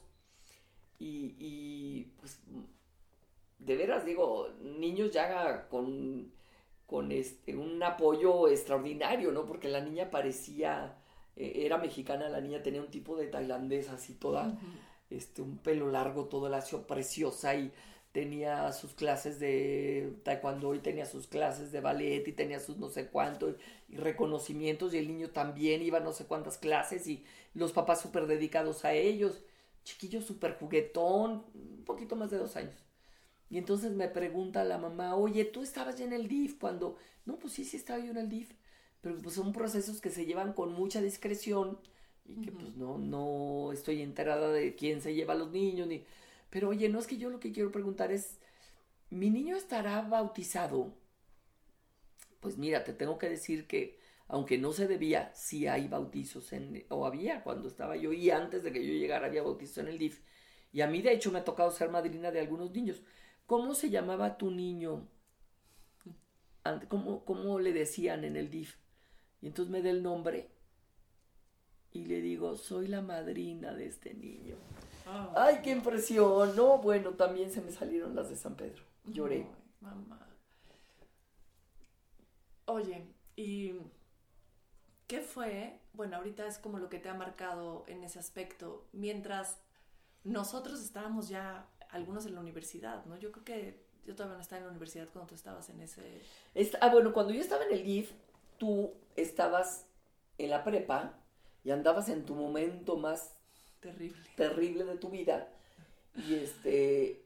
Y eres una rebelde con causa. Pero estabas media chiflada. Yo, yo siempre dije, porque creo que, que si en algún momento me quejé de que tú estuvieras en la política, si en algún momento... Pues además tú fuiste la que más lo padeció. La que más lo padecí, pero me acuerdo ver a todas las mamás en el café y que tú nunca estabas, porque aparte, pues ni te invitaban, ¿no? Porque a qué horas ibas a poder. no, y además memoria de flojera de oír esas conversaciones. ahora lo veo y digo, gracias a Dios que mi mamá nunca estuvo en los cafés de las mamás, porque yo tampoco he sido de, de los cafés. pero al final... Ni de, ni de, ¿cuándo me viste en el teléfono horas hablando con la gente? Jamás, nunca, nunca. Jamás, jamás, jamás en la vida. Pero me acuerdo en un momento que decía, yo odio la política, ¿no? En la vida quiero ser parte. Los políticos, ¿no? siendo tú una política, bueno, de conducta intachable.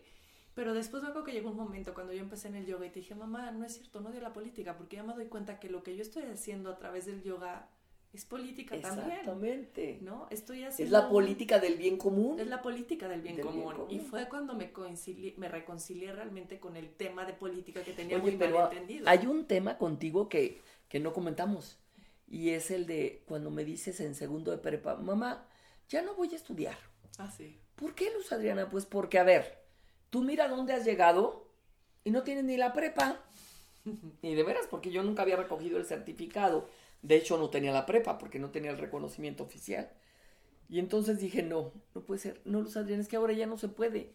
O sea, yo soy una excepción.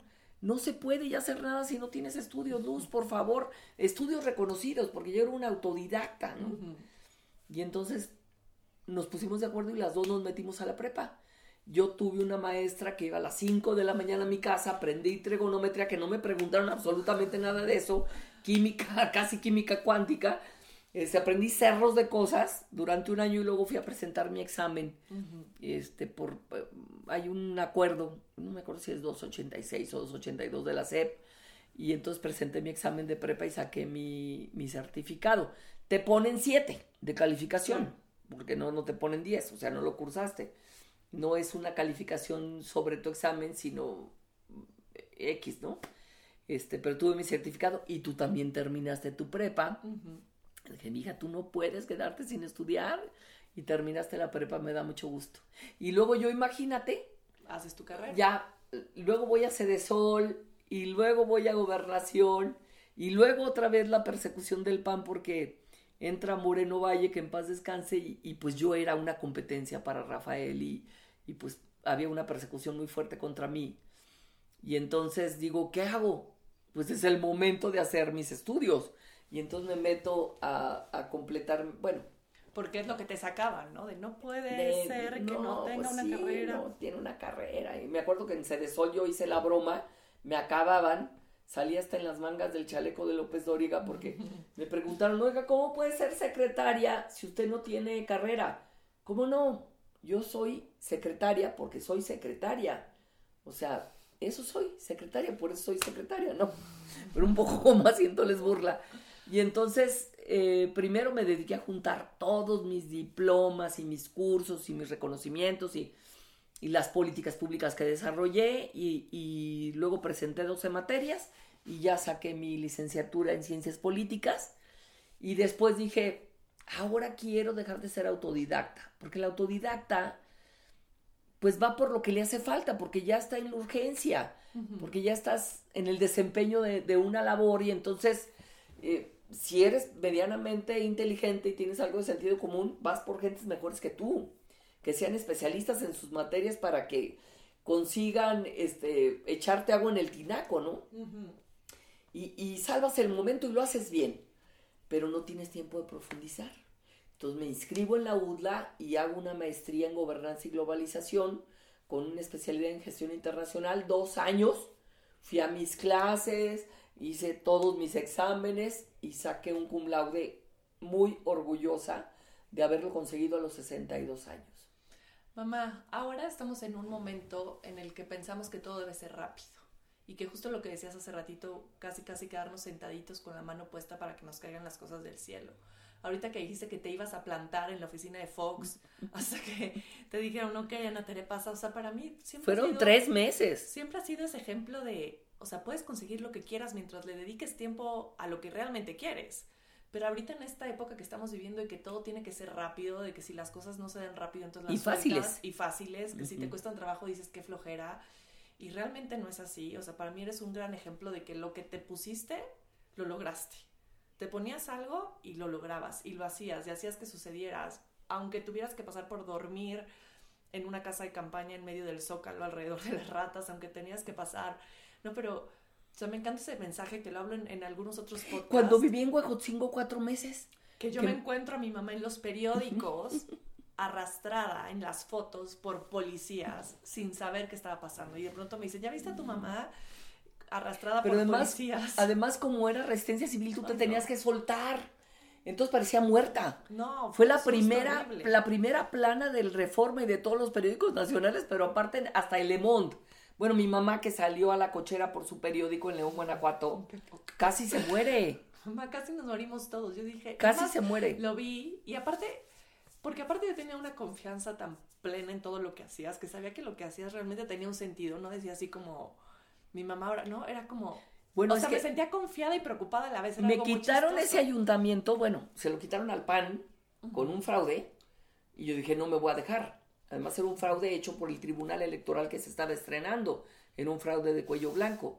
Le hablé al presidente del PAN, a Carlos Castillo, y le dije, voy a rescatar el municipio, voy a tomar el ayuntamiento. Y me dijo, ¿sabes qué? No te apoyo. Pues si no te estoy pidiendo apoyo, te estoy avisando. Entonces llegué con tres mil personas ese día en un meeting, tomé, y tu papá me decía, no vayas, ¿cómo vas a hacer un plantón? ¿Cuántos meses? Imagínate nada más, Barclay ha matado gente. Tú tienes seis hijos. Fue la única vez que lo vi oponiéndose. Le dije, ¿sabes qué? Prefiero que mis hijos lloren en mi tumba, que no les pueda yo sostener la mirada, que digan, esta cobarde no fue capaz de defender la democracia.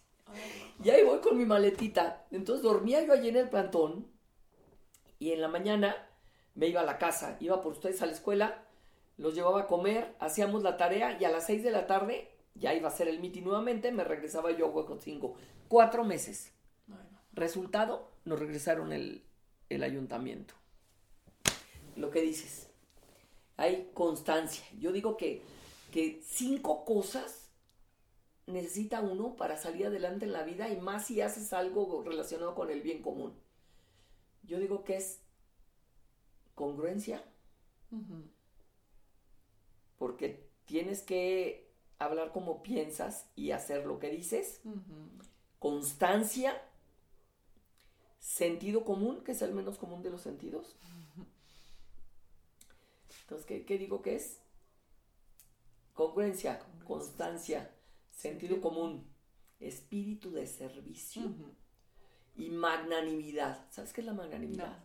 Es grandeza de alma, mm. es humildad para poder reconocer a los otros que están contigo haciendo trabajo de equipo, para reconocer tus errores, para no sentirte una Coca-Cola en el desierto, para, o sea, eso para mí es súper importante. La magnanimidad es lo que hace a una persona un, un ser de servicio. Y yo creo que es lo que más falta hace ahora en la política. Magnanimidad. Eso necesitas, no sentirte el centro, entender que eres una parte de un equipo, este, reconocerle a los demás sus, sus logros y luego los errores, eh, no buscar quién los carga, ¿no?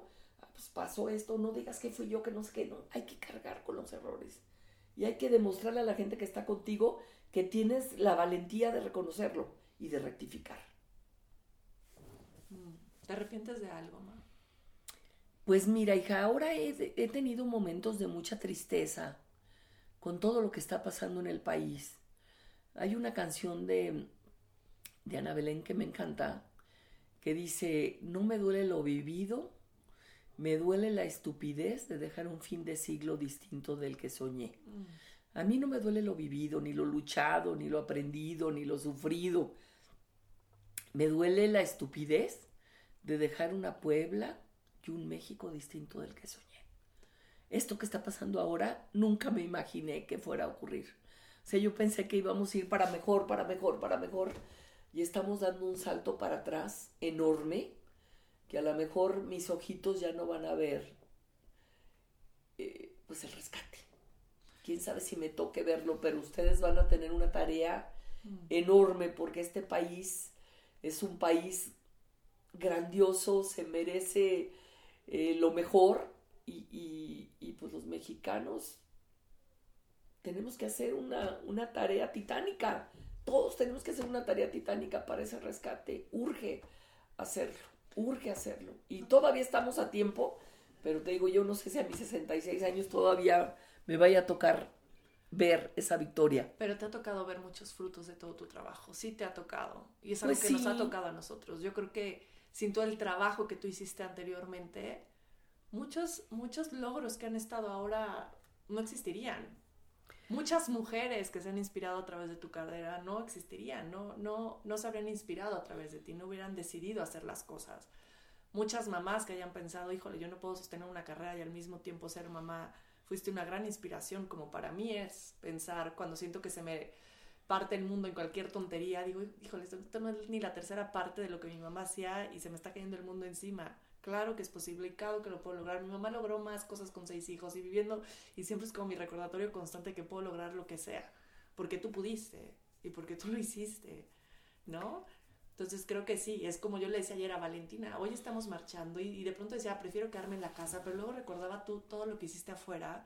Y decía, híjole, creo que tiene que ser un, o sea, sí, hoy estar en silencio, hoy, pero también creo que es necesario alzar la voz, creo que es parte de, hacerlo y que tus hijos te vean hacerlo, digo, si, si logro inspirarte un poquito lo que mi mamá me inspiró, le decía yo, hoy marcho, vale, contigo en la mano, porque espero que en 20 años, ojalá, tú no tengas que marchar por lo mismo, por defender tu valor, tu igualdad, ¿no? Tu libertad, tu libertad tu y tu seguridad. O sea, yo no quiero que tú luches por esto con tus hijos después.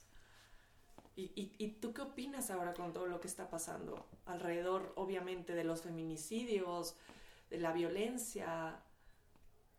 Pues mira, yo creo que tenemos un tejido social totalmente dañado, los equilibrios comunitarios se perdieron, hay mucho que hacer, pero también estoy convencida que, que este tema tiene mucho que ver con el gobierno, tiene mucho que ver con la autoridad porque aunque los asesinatos que se han dado tremebundos de niñas y de mujeres, muchos en el, pues, en el ámbito familiar, en el ámbito del hogar o en el ámbito de la comunidad, eh, no son responsabilidad directa de la autoridad, porque no, no los mandaron a hacer, pero sí me queda claro que, que no están funcionando las instituciones que si en este país hubiera castigo para los responsables que hacen estos crímenes terribles de, odio, eh, pues la pensarían dos veces.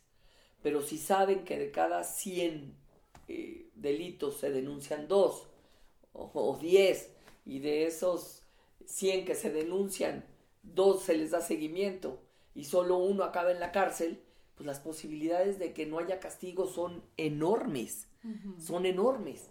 Entonces, por un lado, me preocupa que no funcione la justicia, me preocupa mucho. Y lo que me decías es que en Canadá es totalmente lo contrario, ¿no? O sea que de los 100, uno Exactamente. se queda libre. Y los 99, eh, si pues tienen... cuando menos 90 hay una persecución y si hay culpabilidad, hay castigo. En Estados Unidos también. Sus sistemas de justicia funcionan regularmente de manera que, que no hay alicientes perversos, porque esto que hay aquí son alicientes perversos para los, los delincuentes, para los agresores, ¿no? el tema de, pues, que no funciona la autoridad. Primero, para que los agarren está cañón, ¿no? Yo veo a los diputados subiendo las penas por los feminicidios y digo, estúpidos, allí no está. O sea, agárrenlos primero. No importa, le subieron de 65 a 70 años. No importa los 65, pero agárrenlos. ¿No? Ya sé que los diputados no son los que los tienen, tienen que ir por ellos, pero bueno, que la justicia vaya por ellos, que los castigue. Súper importante, pero también eh, veo que el andamiaje institucional no funciona, que la ingeniería de procesos está mal, que no tenemos protocolos, que, empezamos a construirlos a la hora que ya, pues ya mataron a Fátima, ah, bueno, ahora que no salgan los niños de la escuela si no llegan las mamás por ellos, pues que siguen matando mujeres.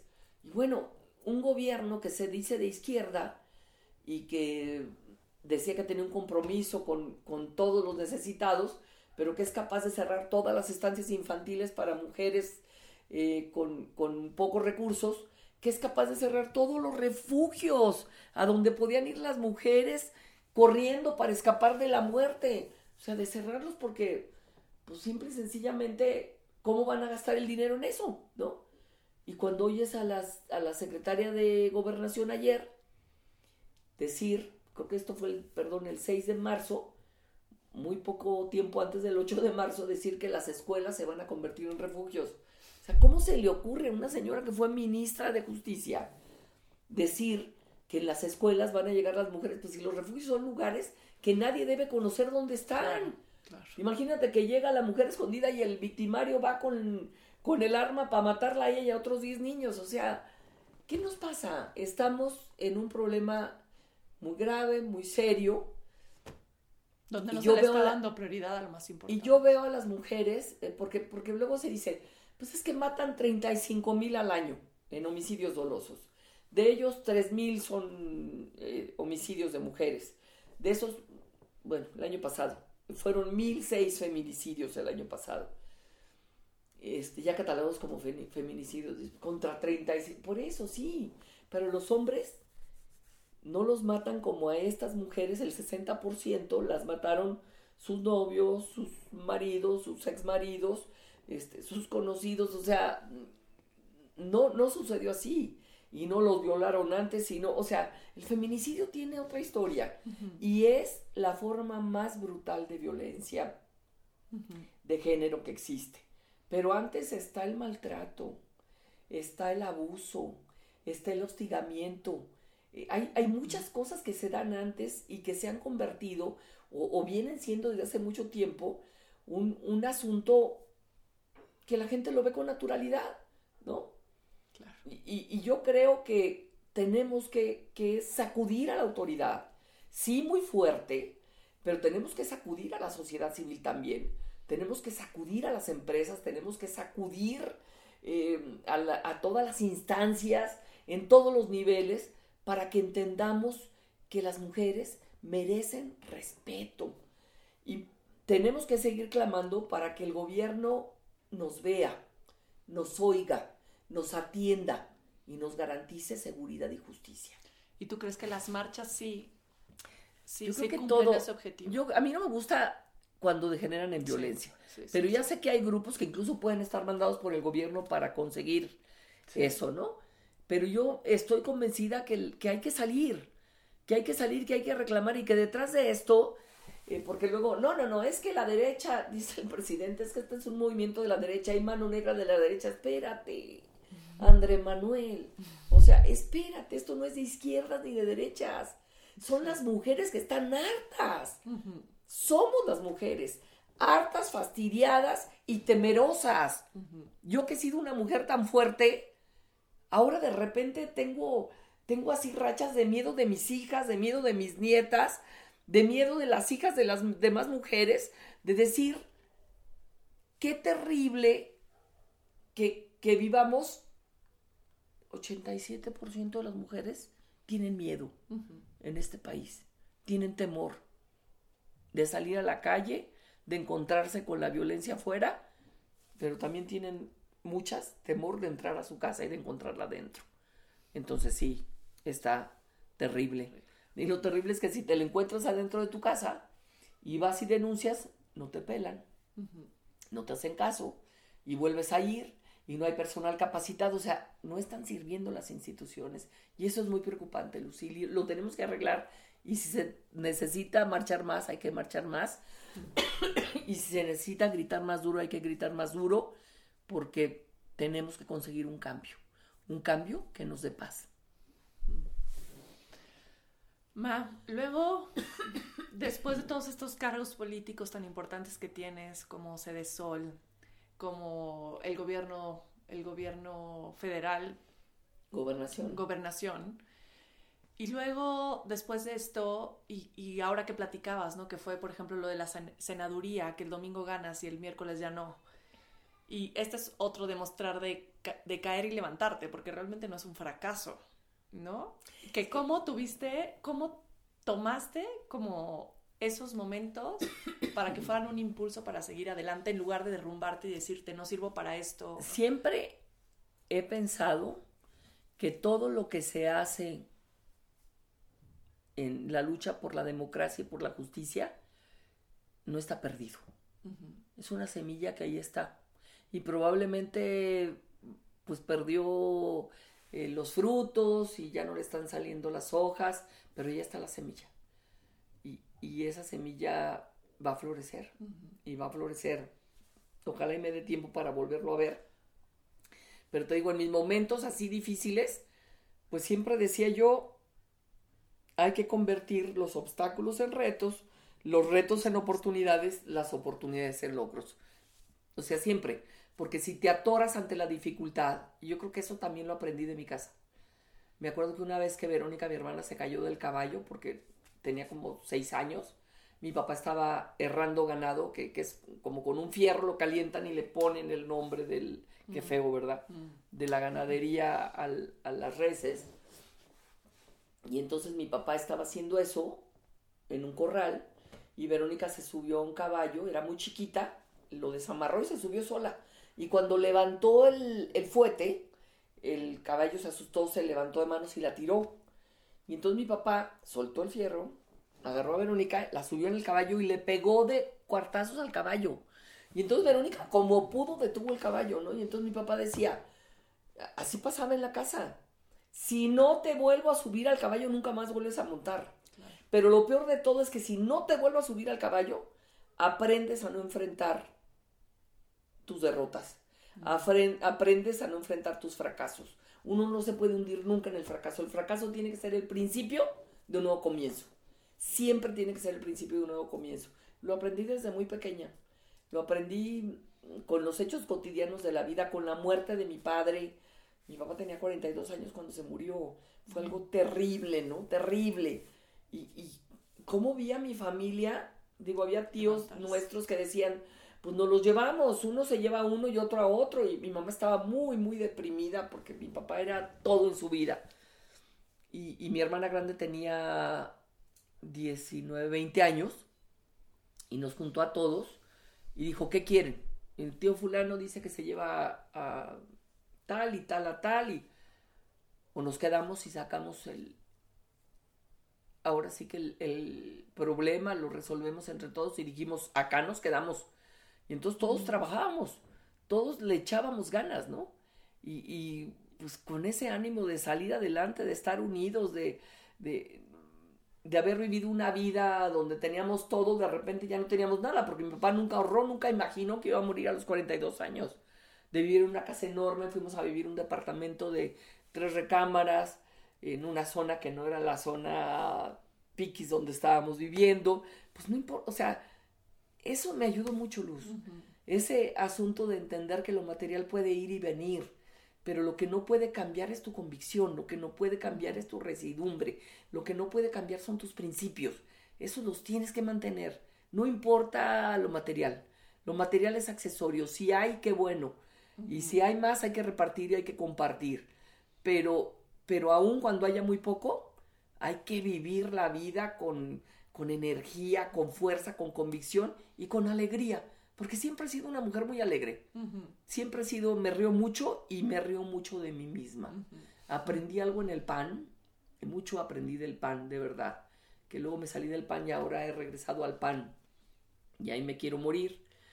Eh, y, algo que aprendí de los fundadores del PAN es, eh, hay dos cosas que un político nunca debe perder.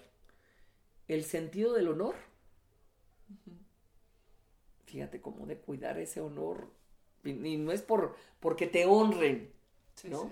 Sino por, por ser una persona honorable. Ser honrado es que te honran y te aplauden, aunque no tengas valor. Pero ser honorable, el sentido del honor es muy importante. Pero decía el fundador del PAN, es más importante el sentido del humor. Porque un político que se toma demasiado en serio se vuelve loco, ¿no? te, te, vuelves locos con los cargos, te vuelves loco con las derrotas, te vuelves loco con las victorias, pero te ríete, sabroso, y ríete de tus errores, y, aprende de tus, de tus equivocaciones, y rectifica, y enderezate, y camínale, y no te, no te rajes, no te rajes. Eso creo que ha sido algo que me ha ayudado mucho. Ahorita que dijiste todo este tema y cuando tienes, da más, creo que también es, es tan importante ¿no? Y yo me acuerdo mucho, mucho tiempo que la gente iba a tocar a nuestra casa para pedirte favores o te hablaban porque tenían a alguien enfermo y que si podrías buscarle a alguien que y siempre ayudabas a todos. Entonces tengo tengo ese recuerdo muy claro, no sé si lo cuente bien, ya me corregirás, pero de un choque que hubo una vez en la carretera en México, México Puebla, cuando tú venías hacia la casa y hubo un choque muy feo. Estaba yo en el DIF estabas en el DIF y subiste a las personas que chocaron al coche. No debía, Luz. No debía porque, pero, pero no, o sea, ahí me ganó el, tema de, vemos el choque y le digo a, al chofer, a Don Tommy, un amor Don Tommy, ese chofer que me encontré en el DIF, un personaje, ser de, de veras de luz. Eh, deténgase, Don Tommy. Entonces detiene y me bajo.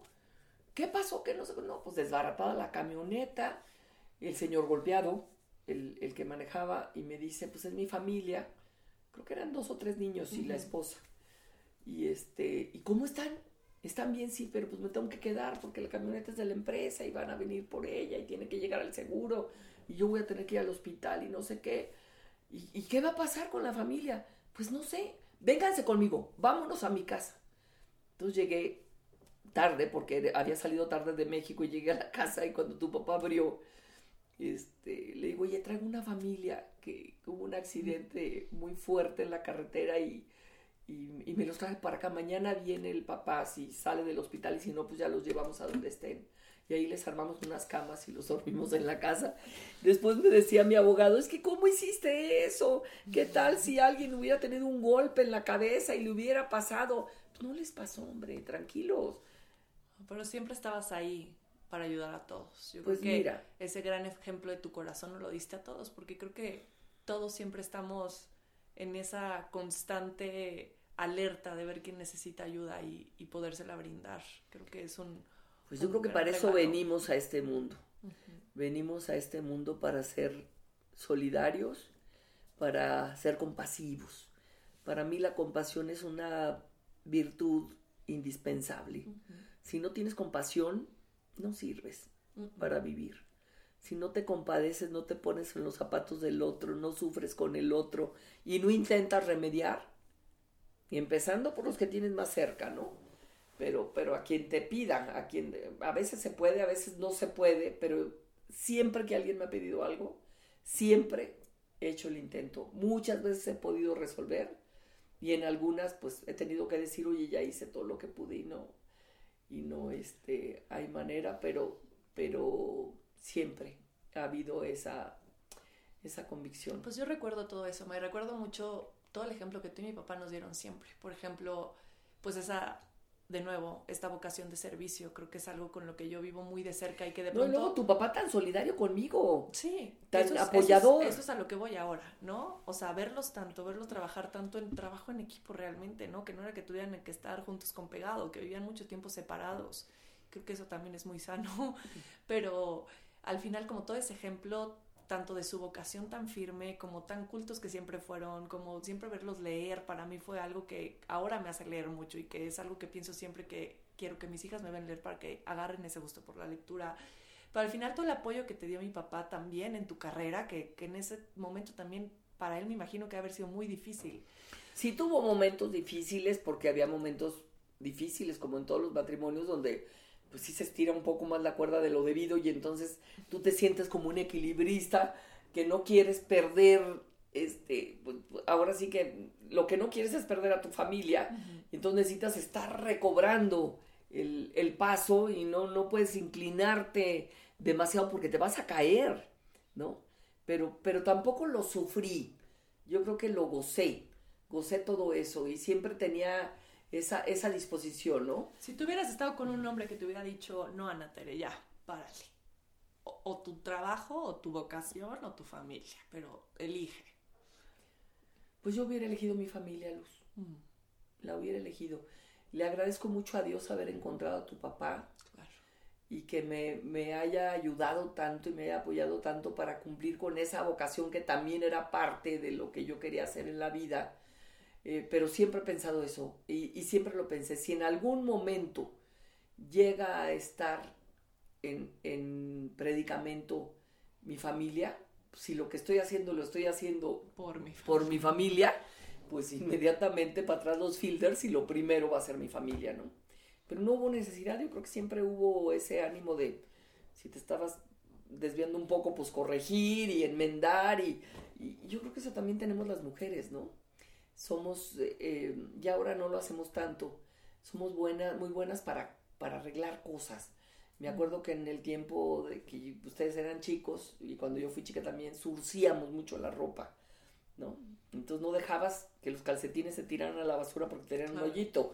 Les arreglabas, les hacías una red, ¿no? Bueno, tú nos sí. hacías todavía hasta los uniformes en un Yo tiempo. Creo que a mí ya no me tocó, pero a mis hermanos sí les tocó que tú hacías Años. los uniformes. Durante 10 años hice los uniformes y además como andaba metida en mil cosas, compraba la tela dos días antes y toda la noche me la pasaba dos días cosiendo y en la mañana del lunes antes de que se fueran a la escuela tenían dos delantales, dos faldas azules, este.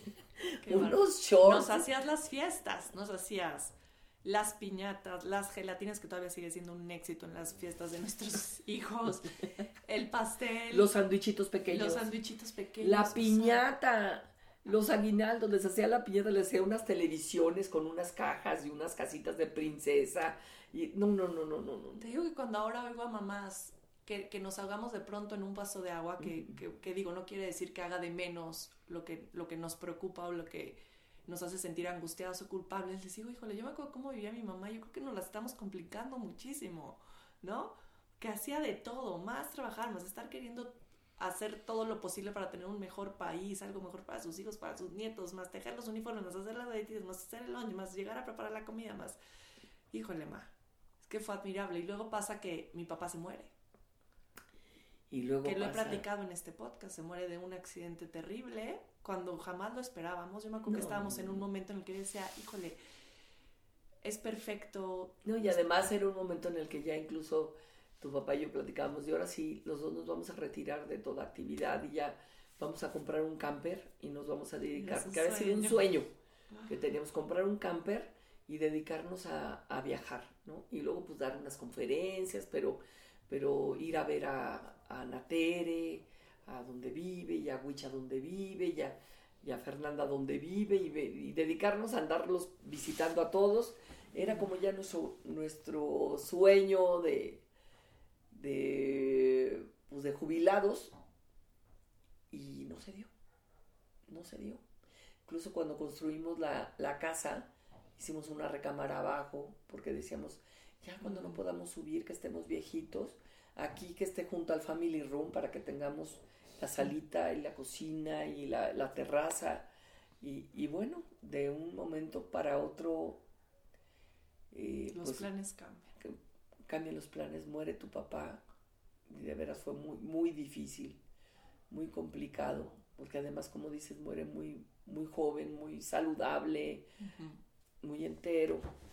Y ya, pues nos quedamos con esa, con esa ausencia, ¿no? ¿Qué, ¿Qué para ti fue? Porque fue algo muy duro para todos, pero yo veo algo, por ejemplo, en ti siendo una mujer tan fuerte y que también de alguna forma fuiste también tan independiente, aún estando, ¿no? En familia y casada, como dedicando tanto tiempo a tu Dharma, a tu misión, a, todo esto que trabajas, ¿crees que de alguna forma esto te ayudó a poder sobrellevar la muerte de mi papá desde otro lugar? Porque tú mencionabas a mi abuela al principio, cuando se muere. probablemente yo me hubiera hundido, igual que mi mamá. Mi mamá tardó mucho tiempo en recuperarse. Pero yo creo que esta misma experiencia de estar siempre enfrentando cosas difíciles y resolviéndolas etcétera. Y, bueno, el meterme a hacer la carrera, Luz, porque este fue también un momento, estaba la persecución política, pero luego viene la muerte de papá, este, de tu papá, y, ahí digo, estaba muy deprimida, o sea, sí me eché un mes que no quería yo ni, ni abrir la ventana, este, porque pues también se te quedan muchas cosas, cuando hay un accidente así, una cosa tan una muerte tan violenta, tan drástica, tan... O sea, todo lo que no te dijiste, todo lo que... Eh, o sea, son cosas que, que, que, sí te duelen mucho y que dices, ching, ¿por qué no dije esto? ¿Por qué no hice esto? ¿Por qué? Entonces sí, sí estaba yo muy, muy deprimida y me ayudó mucho el, el decir, Ana Tere, a sacar la carrera, ¿no? Y bueno, así ha sido mi vida una vida de, muchos golpes, de muchos este, tropiezos, de muchas victorias, de muchos logros, muy rica en todos los sentidos. Y luego lo más bonito de todo, Luz, es, algunas amigas mías me dicen que yo estoy pagando, eh, que estoy pagando, eh, que por eso estoy siempre, que, ¿en qué les ayudo? ¿Qué hago? Porque siempre estoy con, las, con todas ustedes, ¿no? que me voy a tal lugar, ¿te puedes venir? Sí, ¡fum! Eso lo quiero recalcar, porque yo en algún momento pensé que mi mamá dije, híjole, no creo que, que, de abuela vaya a ser como eres mamá, porque digo, aunque fuiste una excelente mamá, pero iba a estar como en su rollo, ¿no? En la política, aquí como muy metida, porque sigues estando, ¿no? Y dije, pues quién sabe mi mamá cómo va a ser de abuela. Nunca me imaginé que fueras a ser la abuela que eres la, abuela más maravillosa del mundo, o sea... Porque te digo que dicen, no, es que tú estás pagando porque sientes una carga, porque no estuviste lo suficiente con tus hijos. Le digo, pues, pero es que había un motivo, había una razón, había un propósito, no era un tema de voy a ganar dinero, era un tema de, de cumplir también una misión para ellos. Y, y, como tanto lo pensé, cuando pasen los años y regrese a mi casa y encuentre el abrazo de los míos y vengan los nietos y todo lo que he hecho es para, para eso y por eso, por eso la casa tiene nueve recámaras porque quiero que lleguen todos y, y cuando están quiero estar haciendo el desayuno y la comida y la cena y festejándolos y cumpliéndoles y cuando alguien está enfermo y cuando necesitan algo pues ahí voy corriendo y disfruto mucho a mis nietos, los quiero muchísimo, son para mí un aliciente, una, un, es un amor tan especial y luego pues también el, el no sé, el sentir de regreso todo ese cariño, ¿no? El que Lorenza me diga, abuela, te quiero de aquí a Mérida y de regreso a pie.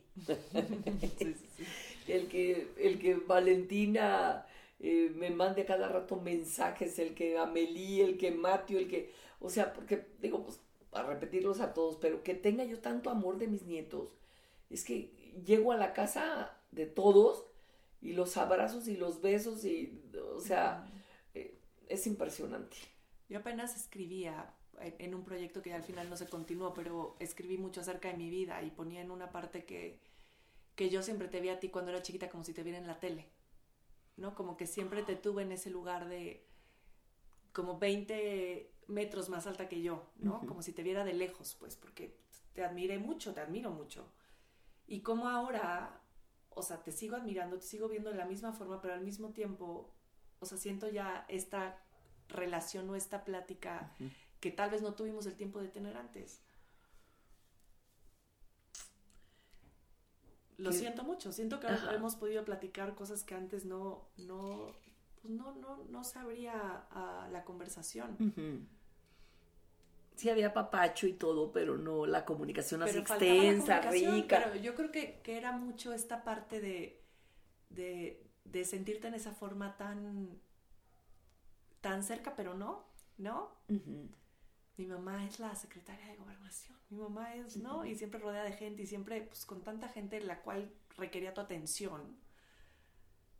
Y al mismo tiempo era, yo de pronto pensaba así como hay gente que, que necesita más de mi mamá que yo en este momento. Era un poco... Pues qué bueno que estamos pudiendo... Pero nunca me sentí carente, es que es, es a lo que voy. O sea, al final nunca siento que me faltaste.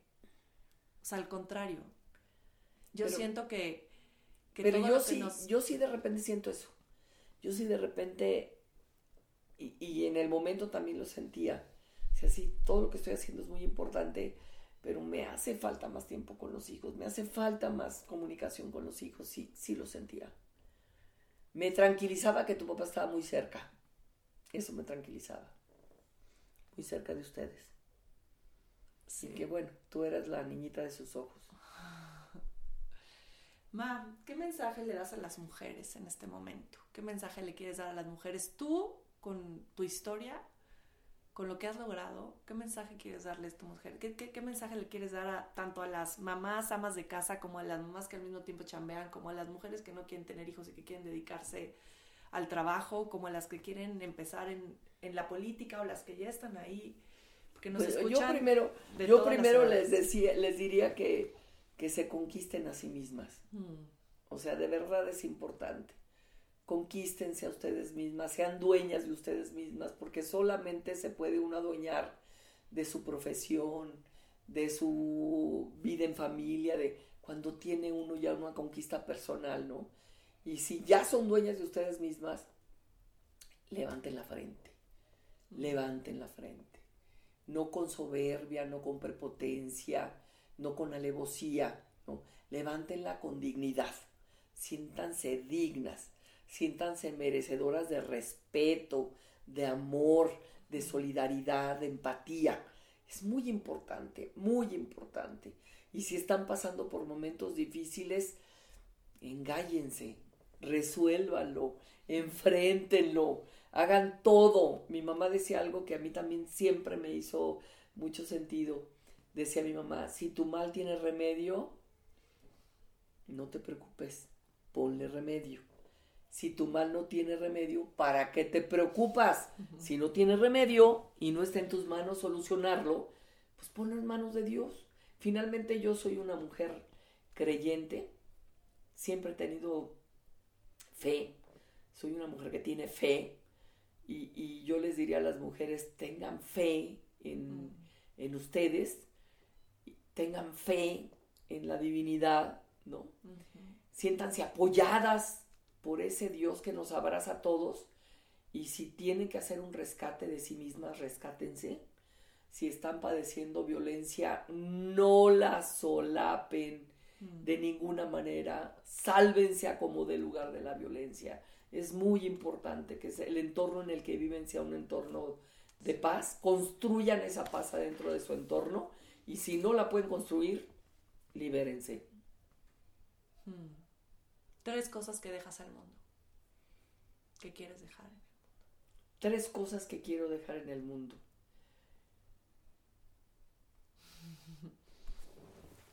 ¿Qué me gustaría dejar en el mundo? Me gustaría dejar un ejemplo de tenacidad. De tenacidad me gustaría em, dejar un ejemplo de fortaleza familiar. Mm. Me gustaría dejar em, pues un ejemplo de compasión por los más vulnerables, por los que menos tienen, por los más desfavorecidos. Mm. Qué bonito. Pues yo, Matt, estoy muy agradecida. Porque tú lo sabes y te lo digo mucho, pero y lo platico mucho en los podcasts también. admiro a muchísimas personas, pero la persona que más admiro en el mundo es a ti. El ejemplo más grande que siempre intento seguir es el tuyo. Con lo que todos los días me motivo es con acordarme de todo lo que tú has logrado.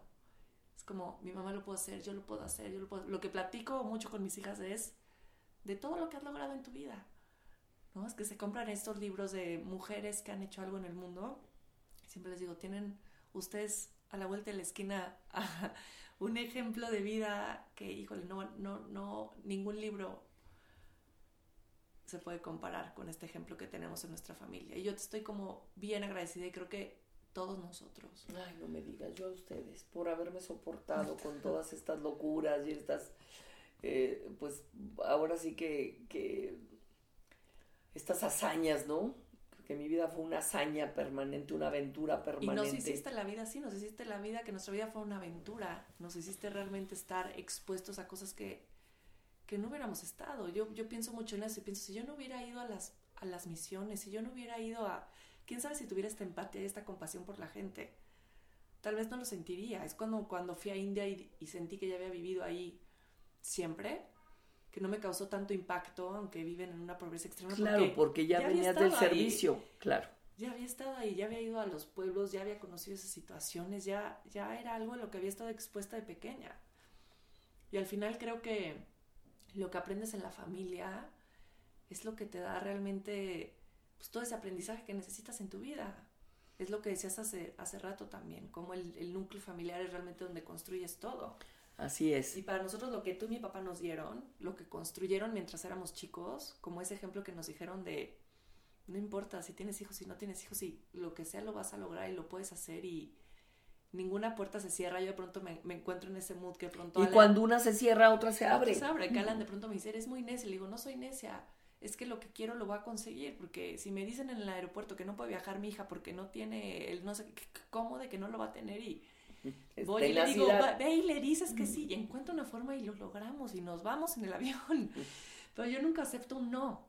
Y creo que ese no aceptar un no es, es porque vi que tú nunca aceptaste un no, que siempre buscaste la forma de hacer que las cosas sucedieran, que las cosas fueran como, como tú lo estabas buscando, porque tenías una intención pura detrás. Creo que eso es lo más importante. Porque si quieres lograr las cosas y pasar por encima de la gente... Claro, es que hay que tener propósito y ese propósito tiene que ser un propósito noble. No tiene que ser persiguiendo tu beneficio personal. Porque cuando vas buscando tu beneficio personal, pues solamente repartes, pues realmente miseria. No, no, puedes, no puedes de ninguna manera compartir experiencias valiosas. Y yo siento que muchos de los podcasts que, creo que este es el número 50, que, que he grabado, tienen, tienen o sea, la mayoría de la gente que lo ves, que va a escuchar este episodio de ahorita contigo va a decir, claro, por eso habla así, por su mamá, porque muchas cosas de las que estás diciendo es muchas cosas que, yo repito mucho. Y fíjate, yo diría, este, ahorita que estás diciendo por mi mamá, y yo pienso en mi mamá y digo, todo lo que recibí de mi madre, qué importante, ¿no? Que también me, me ayudó a entender tantas cosas. Y luego pienso en mi abuela.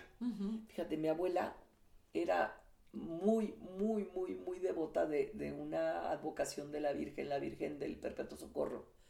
Pero imagínatela en su tiempo. Estamos hablando de hace 50 años, ¿no? 45.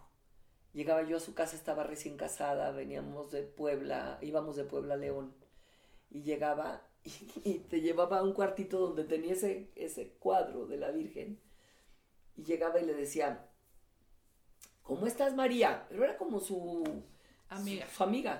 María, ¿cómo estás? Te traigo a mi Anatere, mira aquí viene con sus niñitos y esto y lo otro y no sé qué. No me los desampares, te los encargo, ya se van, esto y lo otro, pero le platicaba así como si fuera su, su, su amiga, como si estuviera ahí presente, ¿no?